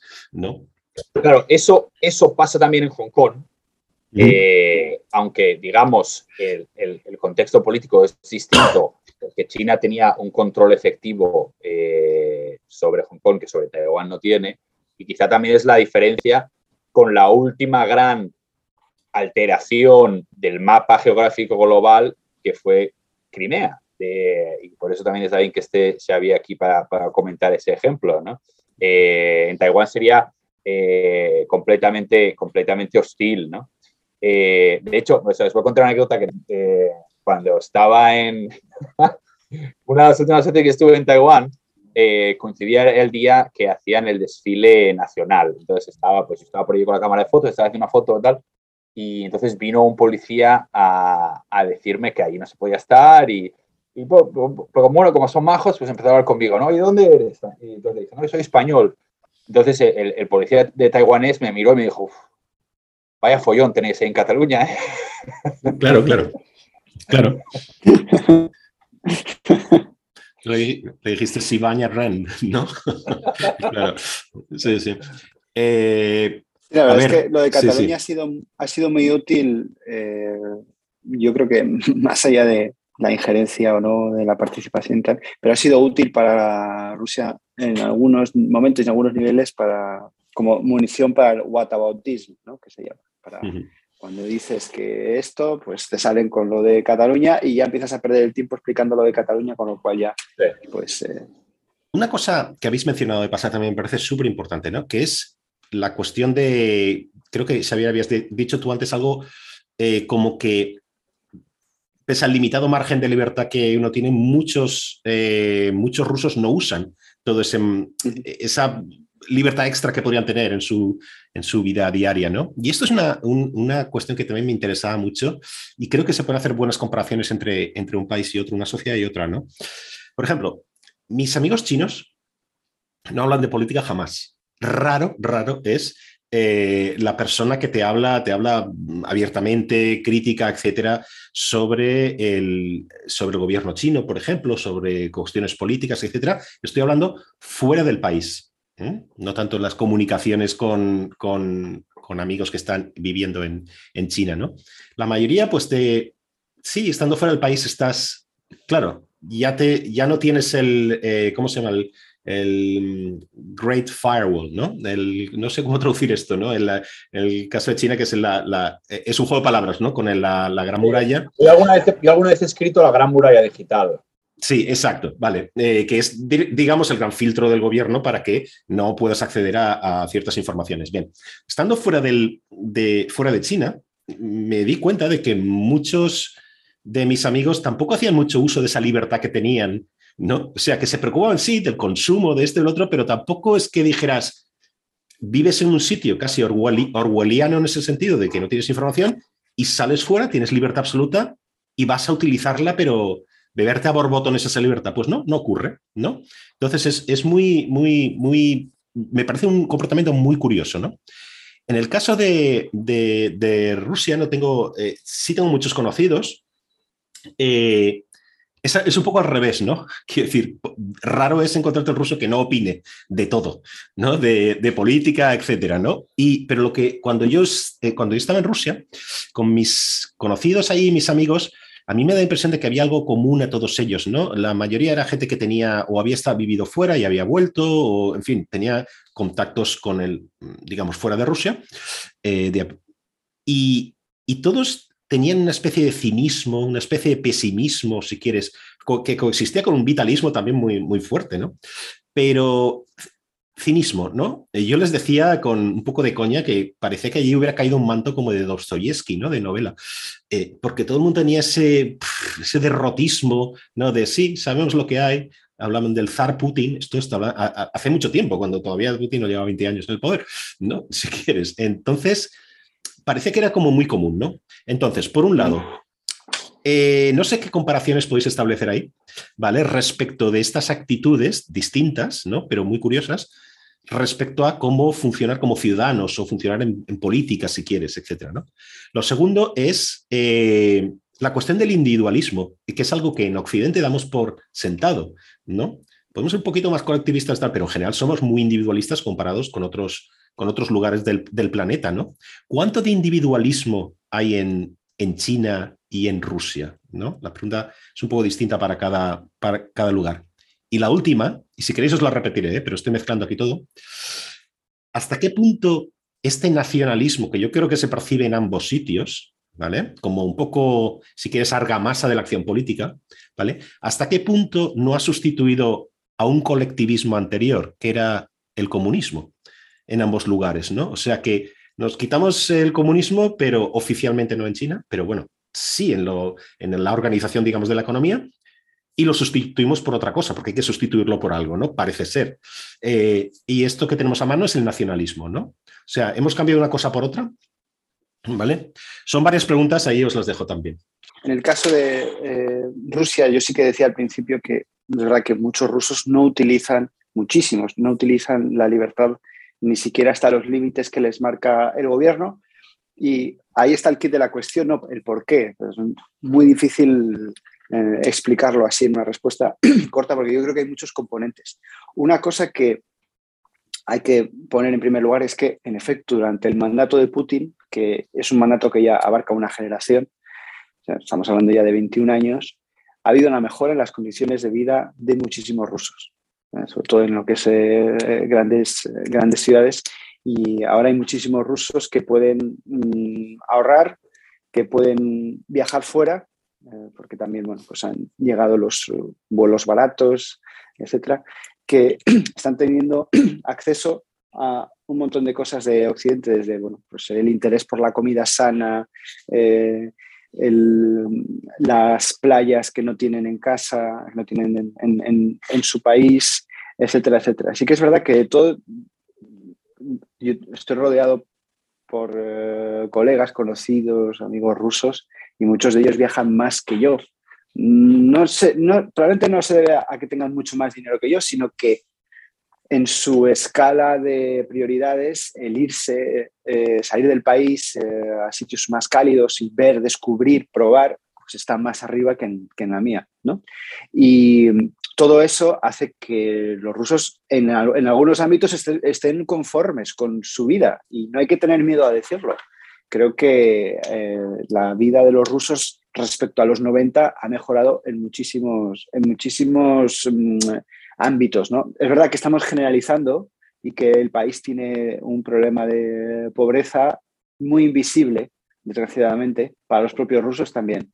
Y también que es verdad que ese desarrollo está artificialmente limitado por determinados problemas que crea el propio Estado. Pero desde la perspectiva de un ruso, no es sorprendente que haya mucha gente que se conforme con, la situación. Ese conformismo del que decías, ¿no? O, cinismo algunas veces. De bueno, más o menos así estamos bien, ¿no? Perdona, Xavier, te puedo interrumpir con una cosa. Es solo una anécdota pequeña. Recuerdo estar en San Petersburgo hace unos años y caminar por Nevsky Prospect, ¿no? Que es una avenida maravillosa, una especie de campos elíseos unos hoteles de lujo, unas, eh, es, es, precioso, ¿no? Es muy bonito. Y claro, lleno de turistas, ¿no? Es decir, el que se queda en, en, digamos, los primeros tramos de la avenida, eh, ve como un país de, de, fantasía, si quieres, una, una, bueno, San Petersburgo me parece una ciudad muy bonita y, y tal, ¿no?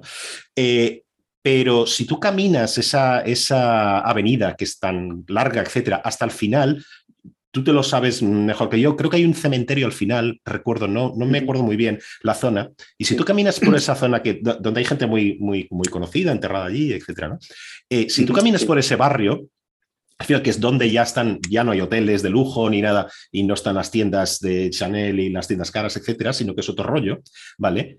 Y te metes por las callejuelas, o sea, todo ese lujo, pero un lujo que no he visto en ningún sitio, coexiste con barrios donde vive clase media, con ventanas rotas, con, una, una, pobreza, pero que se ve, lo que tú estabas diciendo ahora, ¿no? Que eso no lo ven los turistas, ¿no? Simplemente quería dejarlo ahí, que me chocó muchísimo, ¿no? Esto. Sí, sí. Eh, yo hablaba de pobreza invisible más profunda, ¿no? Porque En, el caso, en el caso, por ejemplo, de la, apariencia que tengan las casas, es verdad, por ejemplo, yo la, la segunda, la tercera vez que fui a estudiar ruso en verano a San Petersburgo, porque estuve varios veranos, y estuve algunos que iba a una residencia de estudiantes y otros que iba a una familia. Y me acuerdo que la tercera vez que fui, fui a una familia y tenías que encontrar la casa tú por, tu cuenta. ¿no? recuerdo que me impactó cuando estaba buscando el bloque, por aquel entonces no tenía uno Google Maps el, en el móvil, y cuando estaba buscando el bloque, al final lo encontré con el número estaba escrito con spray en la pared. ¿no? Y en aquel momento eso me, impresionó. Dije, ostras, digo, tienen puesto el número de, o sea, calle Lusinovskaya 14 y 14 estaba escrito con spray. Y eso ahora no me causa ninguna impresión, porque es normal aquí. Aquí es normal eh, que te puedes encontrar, llegas eh, desde fuera con mi mentalidad anterior sería, bueno, esto es un sitio de igual me, roban un riñón, ¿no? Y sin embargo, no, sin embargo, eh, por dentro las casas están bastante mejor de lo que imaginas, de lo que a lo mejor imaginaste tú en ese aunque seguramente eran casas también muy, muy humildes, ¿no? Pero mm, aún así, y eso sigue ocurriendo ahora, es decir, gente que tiene bastante dinero, que tiene un cochazo eh, y sin embargo, eh, las casas que tenemos en España, las, viviendas de protección oficial que hay en España, son casas que por fuera tienen mejor pinta que muchas casas de gente que tenemos la suerte de vivir en el, centro de Moscú pagando un, alquiler alto. Si vieseis la casa desde la que os estoy hablando, por dentro no es, tampoco es muy bonita, es una casa vieja, pero por fuera incluso a vosotros probablemente no, pero a alguna gente en España le asustaría un poco decir, no, pues es, no, no, es, no es un... Digo, pues es una casa del centro y es verdad pues que es una casa pues, de, cuando la Unión Soviética y tiene ese, aspecto sombrío y a veces desartalado. ¿no? Pero bueno, por decir muy rápidamente lo que quería contar, con, con Putin y probablemente con, con otro presidente ruso pasaría lo mismo, pero estamos hablando de él, existe esa mentalidad entre los rusos de verlo como un zar, eh, en España entendemos zar como una persona muy poderosa, etcétera, pero cuando digo una mentalidad de zar es, eso que leemos en algunas novelas eh, del siglo XIX de, uy, si el zar supiese esto, ¿no? Si el zar, es decir, el zar que no está al tanto de lo que está pasando, ¿vale? Y por eso, aunque hay rusos que son críticos con la policía, con el sistema judicial, con los impuestos, sin embargo, por alguna razón eso no salpica a Vladimir Putin de la misma manera que salpicaría a Macron o a Biden, donde incluso pues, eh, los problemas de, un montón de cosas al final eh, repercuten en su, en, su, popularidad. Eso es lo primero. Y luego hay una mezcla de, eh, a la hora de esa, de esa manera de conformarse de los rusos, están los ingredientes de la estabilidad los he apuntado aquí, estabilidad, miedo y eh, falta de imaginación. La estabilidad, que es lo que decía antes, es decir, se ha canjeado un poco la libertad por estabilidad. Eh, Jaime también decía algo parecido, eh, no, con esas variables, ¿no? pero a la hora de canjear, pues en este caso se ha, canjeado la estabilidad por la libertad. El miedo, pero el miedo a lo mejor sobre todo en las generaciones más mayores que recuerdan los años 90, El miedo o preocupación a que por tocar el sistema y si intentamos mejorar lo que ya tenemos, podamos volver a la inestabilidad de Yeltsin y los liberales. Y en tercer lugar, la falta de, la falta de imaginación.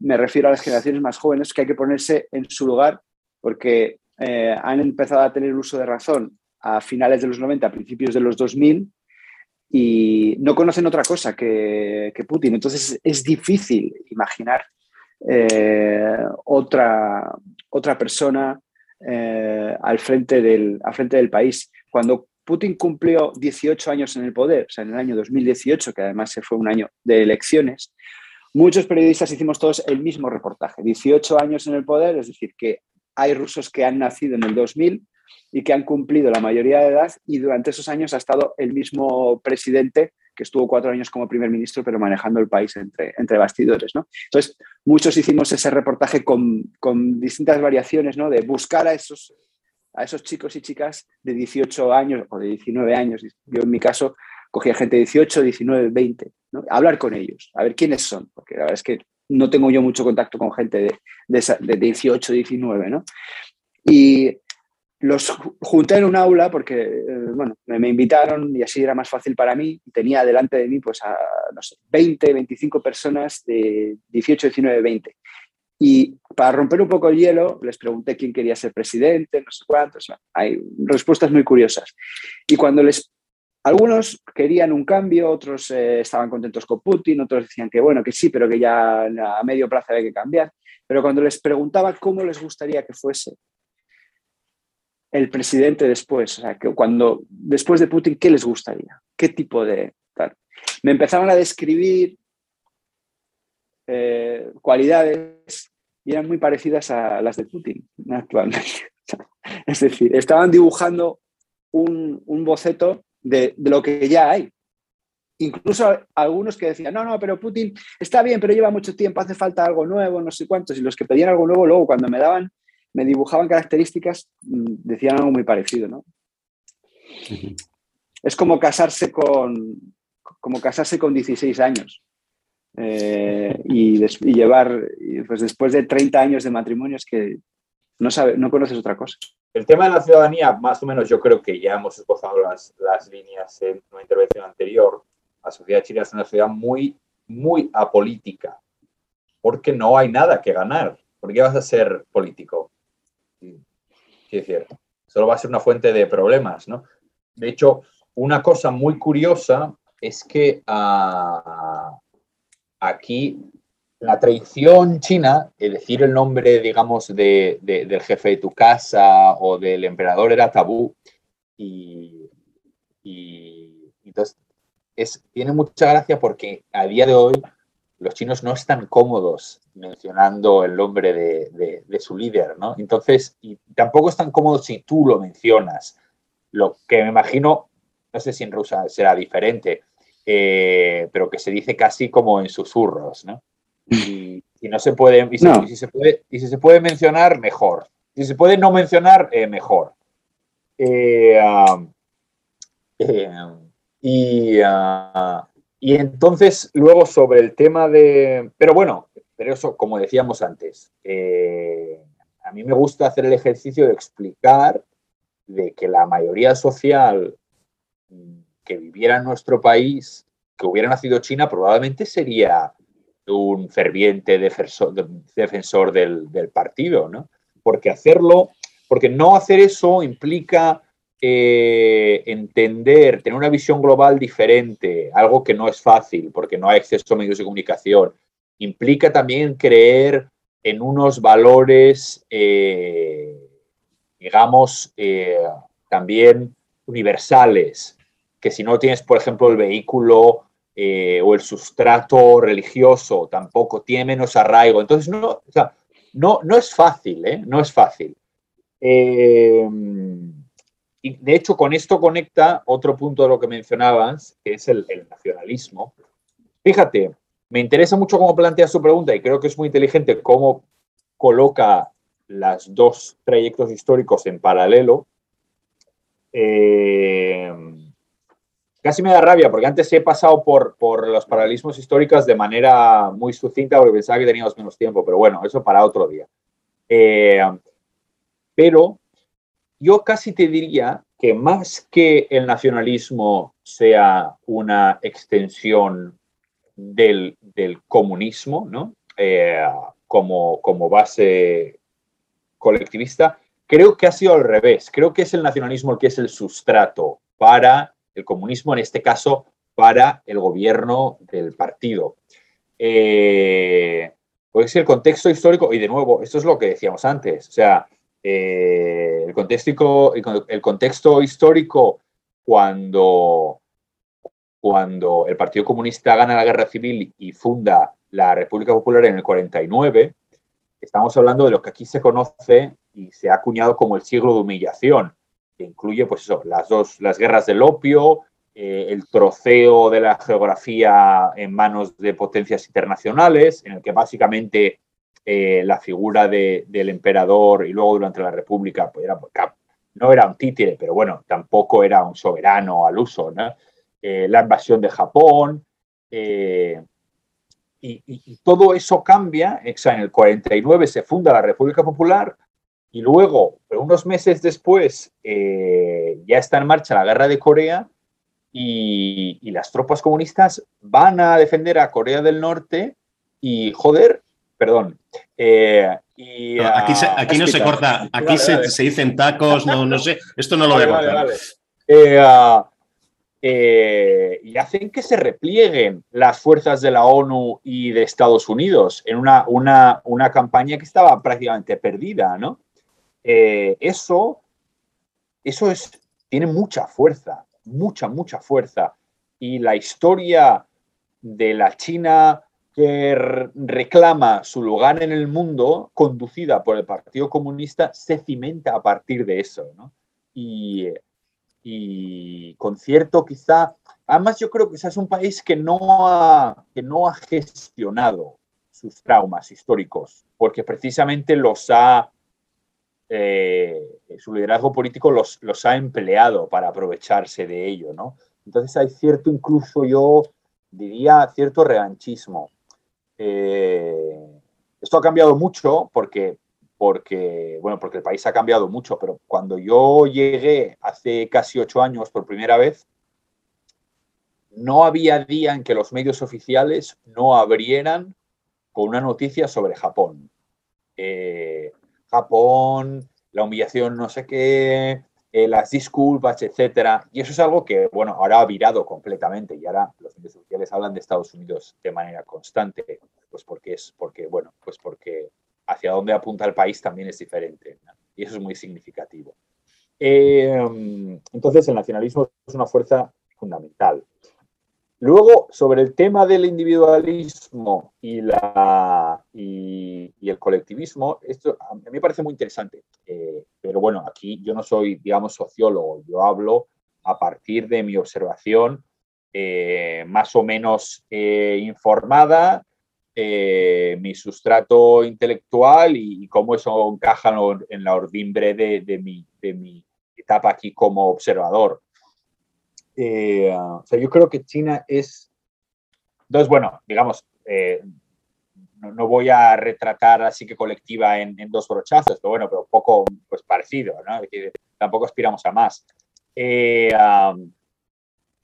la sociedad china es muy, muy, muy colectivista, muy, muy colectivista. es un lugar donde no hay no hay espacio para el individuo. Yo creo que eso tiene que ver con la tradición intelectual y tiene que ver también eh, pues, con, eh, esa, eh, esa, flor tan peculiar que es la democracia que en algunos sitios florece y en otros no. Esto es una idea muy petersoniana, pero yo creo que sin cristianismo, sin tradición judío-cristiana, no hay democracia y probablemente tampoco hay individuo. y entonces yo, eh,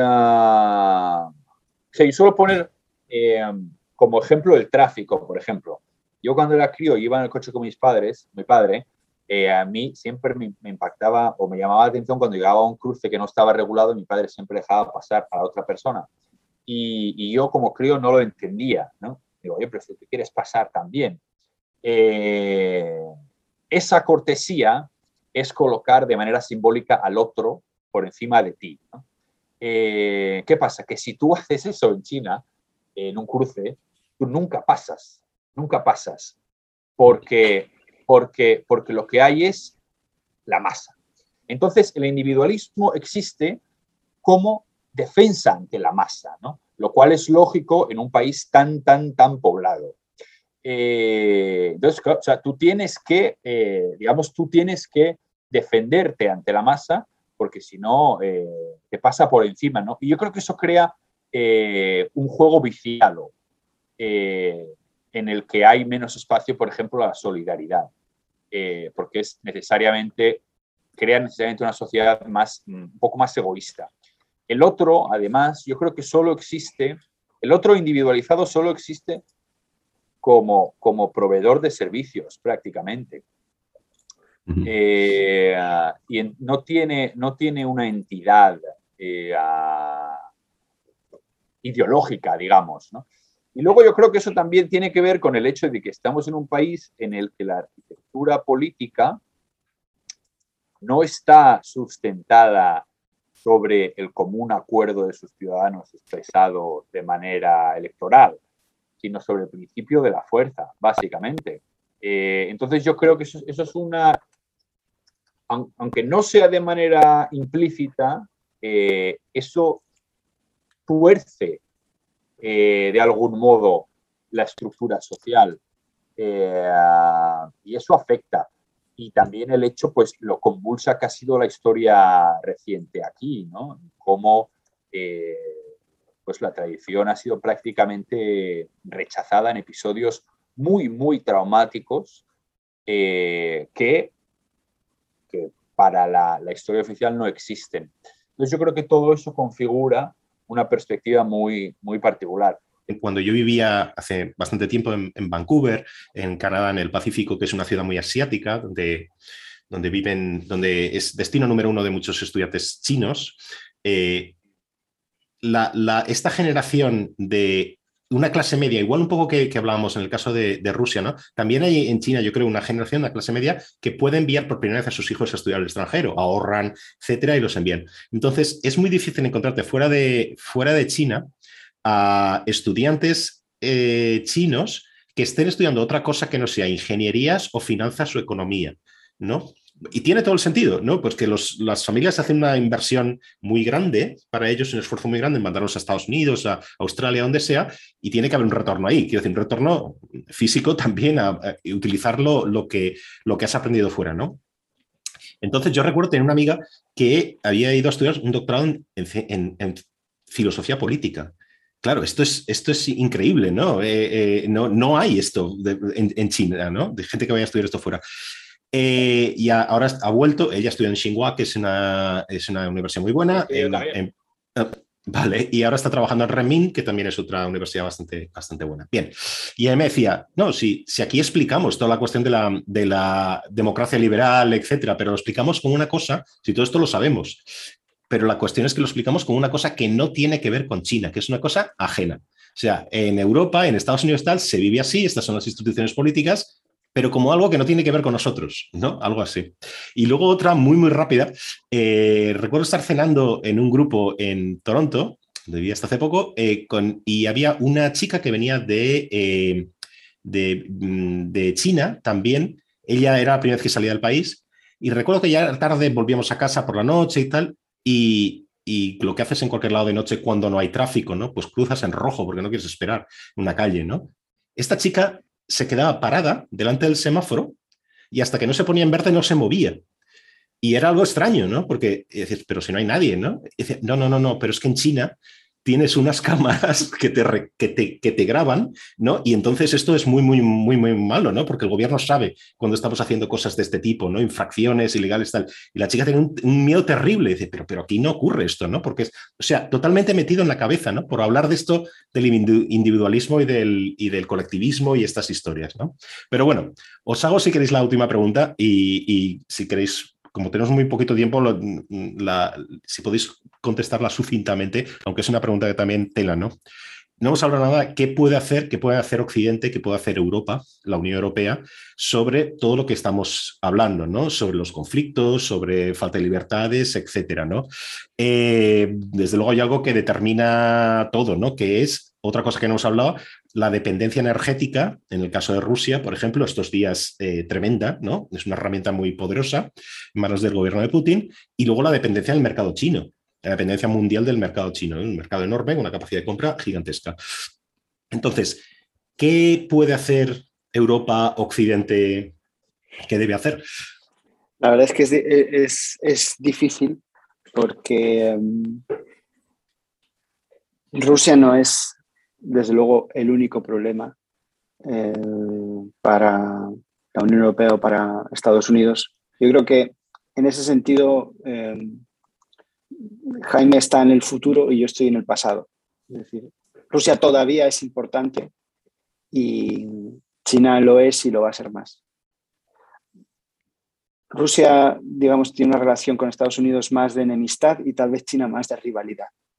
Eh, Rusia, por ejemplo, económicamente no compite con Estados Unidos y de hecho entre los dos, entre Estados Unidos y Rusia, no hay tanto intercambio comercial.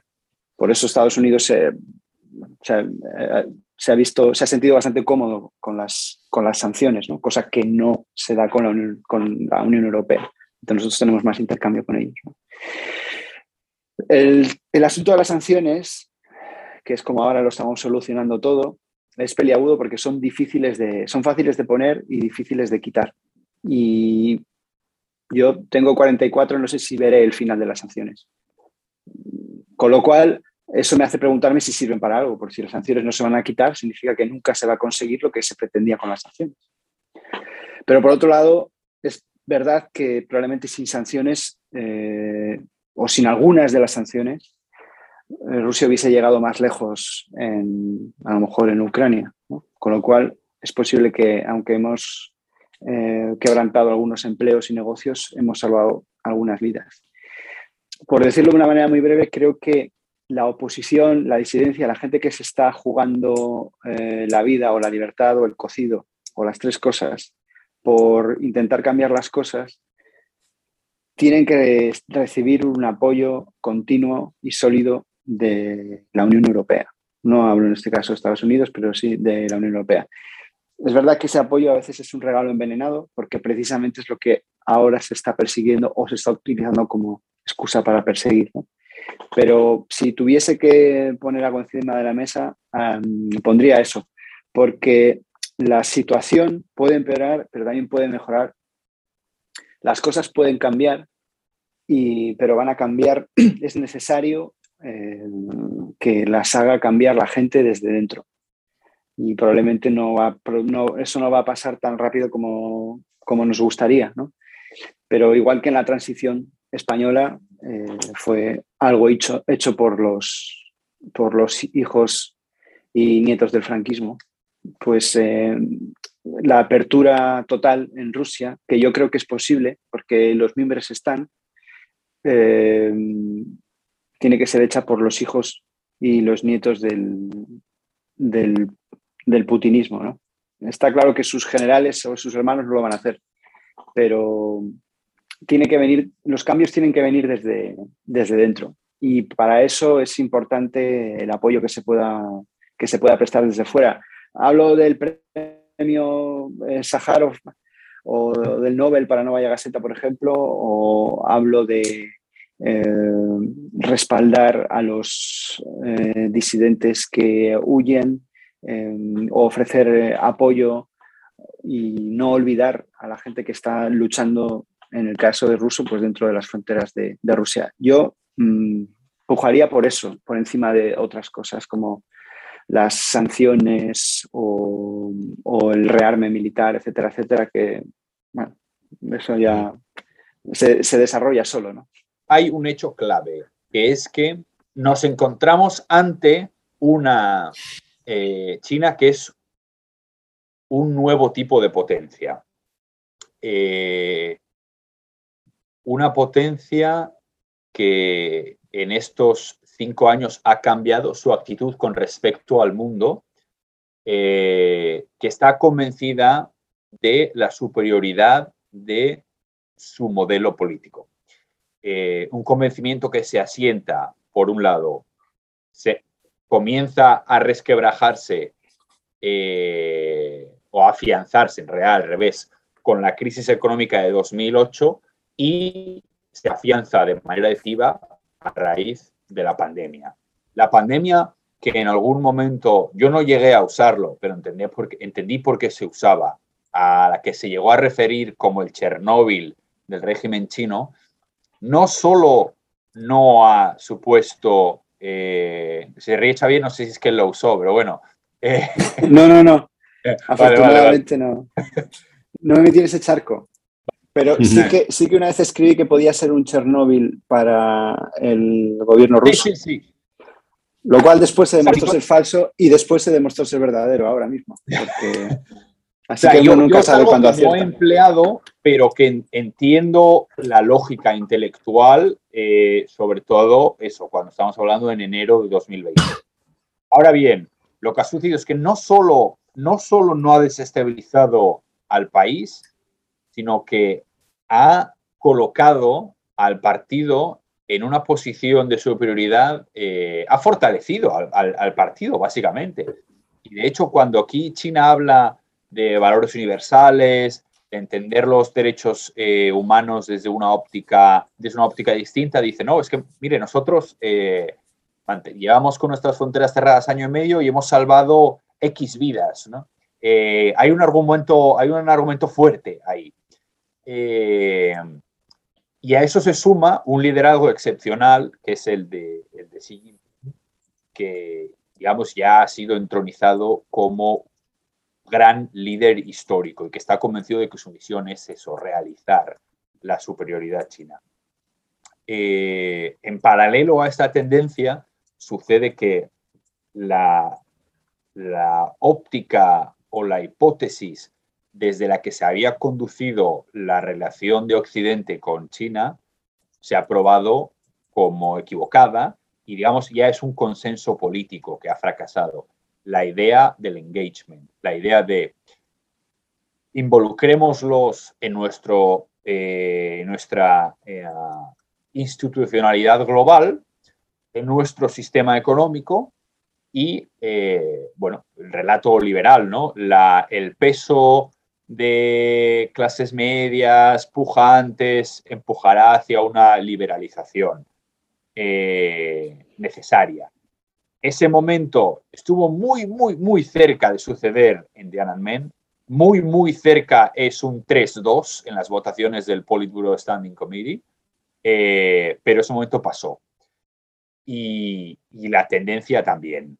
China no está en una transición hacia una liberalización política, sino al revés. Entonces, eh, yo creo que esto coloca al mundo occidental de manera necesaria eh, en una dialéctica más confrontacional. También porque, porque China, eh, digamos, defiende cada vez más la universalidad de sus exigencias. Eh, un ejemplo muy breve y muy sintomático para mí de esto es el tweet que pone el, general manager de los Houston Rockets apoyando eh, las protestas de Hong Kong y que provoca un boicot a la NBA.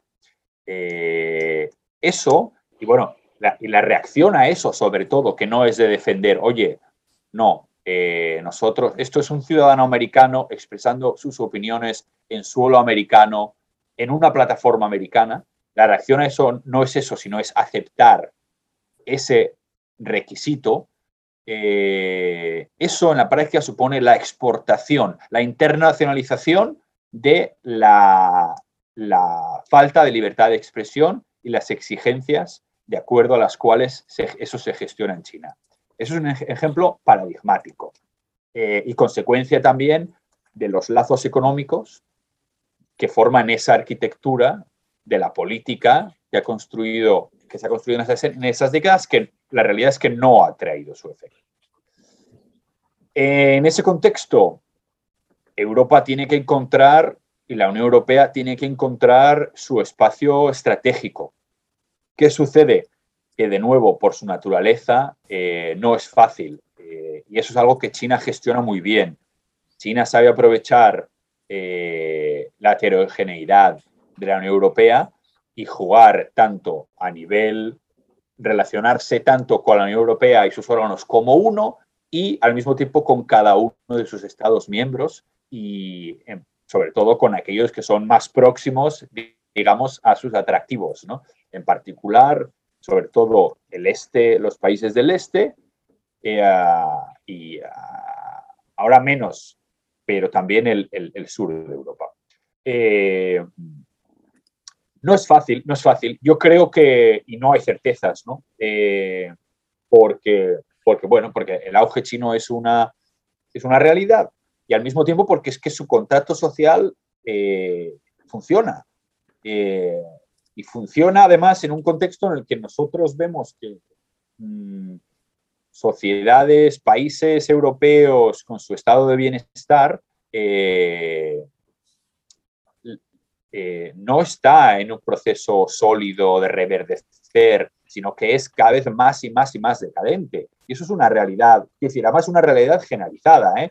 una realidad demográfica, es una realidad política, eh, es una realidad social. Ah, entonces, contra eso es, es muy complicado, contra eso es muy complicado dialogar. yo me temo que nos encaminamos hacia, pues quizá un lustro, una década de más confrontación, eh, más polarización, más calado social de lo que lo que el avance chino supone a nivel global, nuevas tecnologías, que eso es una batalla que ya ha empezado. Y no tengo un mensaje muy optimista al, al respecto, la verdad, sobre todo porque además hay cuestiones, esto quizás se equilibra por el hecho de que hay cuestiones globales que, requieren de la participación necesaria de China. La más obvia es el cambio climático. Eh, de hecho, en, el COP eh, la semana pasada ya hubo un comunicado conjunto que fue una sorpresa. Las, intervenciones de Xi Jinping y, Biden también mencionaban esta cuestión de manera latente, de manera, perdona, explícita, y, eso quizás sea un flotador que permita que, eh, que permita mantener en cierto modo el coche dentro de, la carretera. Eh, lo vamos a dejar aquí, si queréis. Eh, nos toca un montón de temas y nos hemos dejado, yo por lo menos tengo aquí 500 mil cosas que además escuchando se me, se me van ocurriendo, ¿eh? porque la verdad es que nosotros tenemos temas que son realmente complejos y muy, muy amplios y, cosas muy específicas, pero también, no sé vosotros, pero yo veo también paralelismos muy interesantes ¿no? entre, los dos, entre los dos países en sus procesos políticos, en la historia, etcétera. ¿no? Eh, oye, que muchísimas gracias a, los dos, eh, Xavier en, Moscú y, y, Jaime en Shanghai, creo. Eh, y un fuerte abrazo a los dos. Ha sido un gran placer. También he disfrutado mucho de este ejercicio especular. Eh, un abrazo ambas, hacia ambos lados. Muy bien. Sí, lo mismo digo. Muy bien. hablar con vosotros. Muy bien, pues gracias a los dos.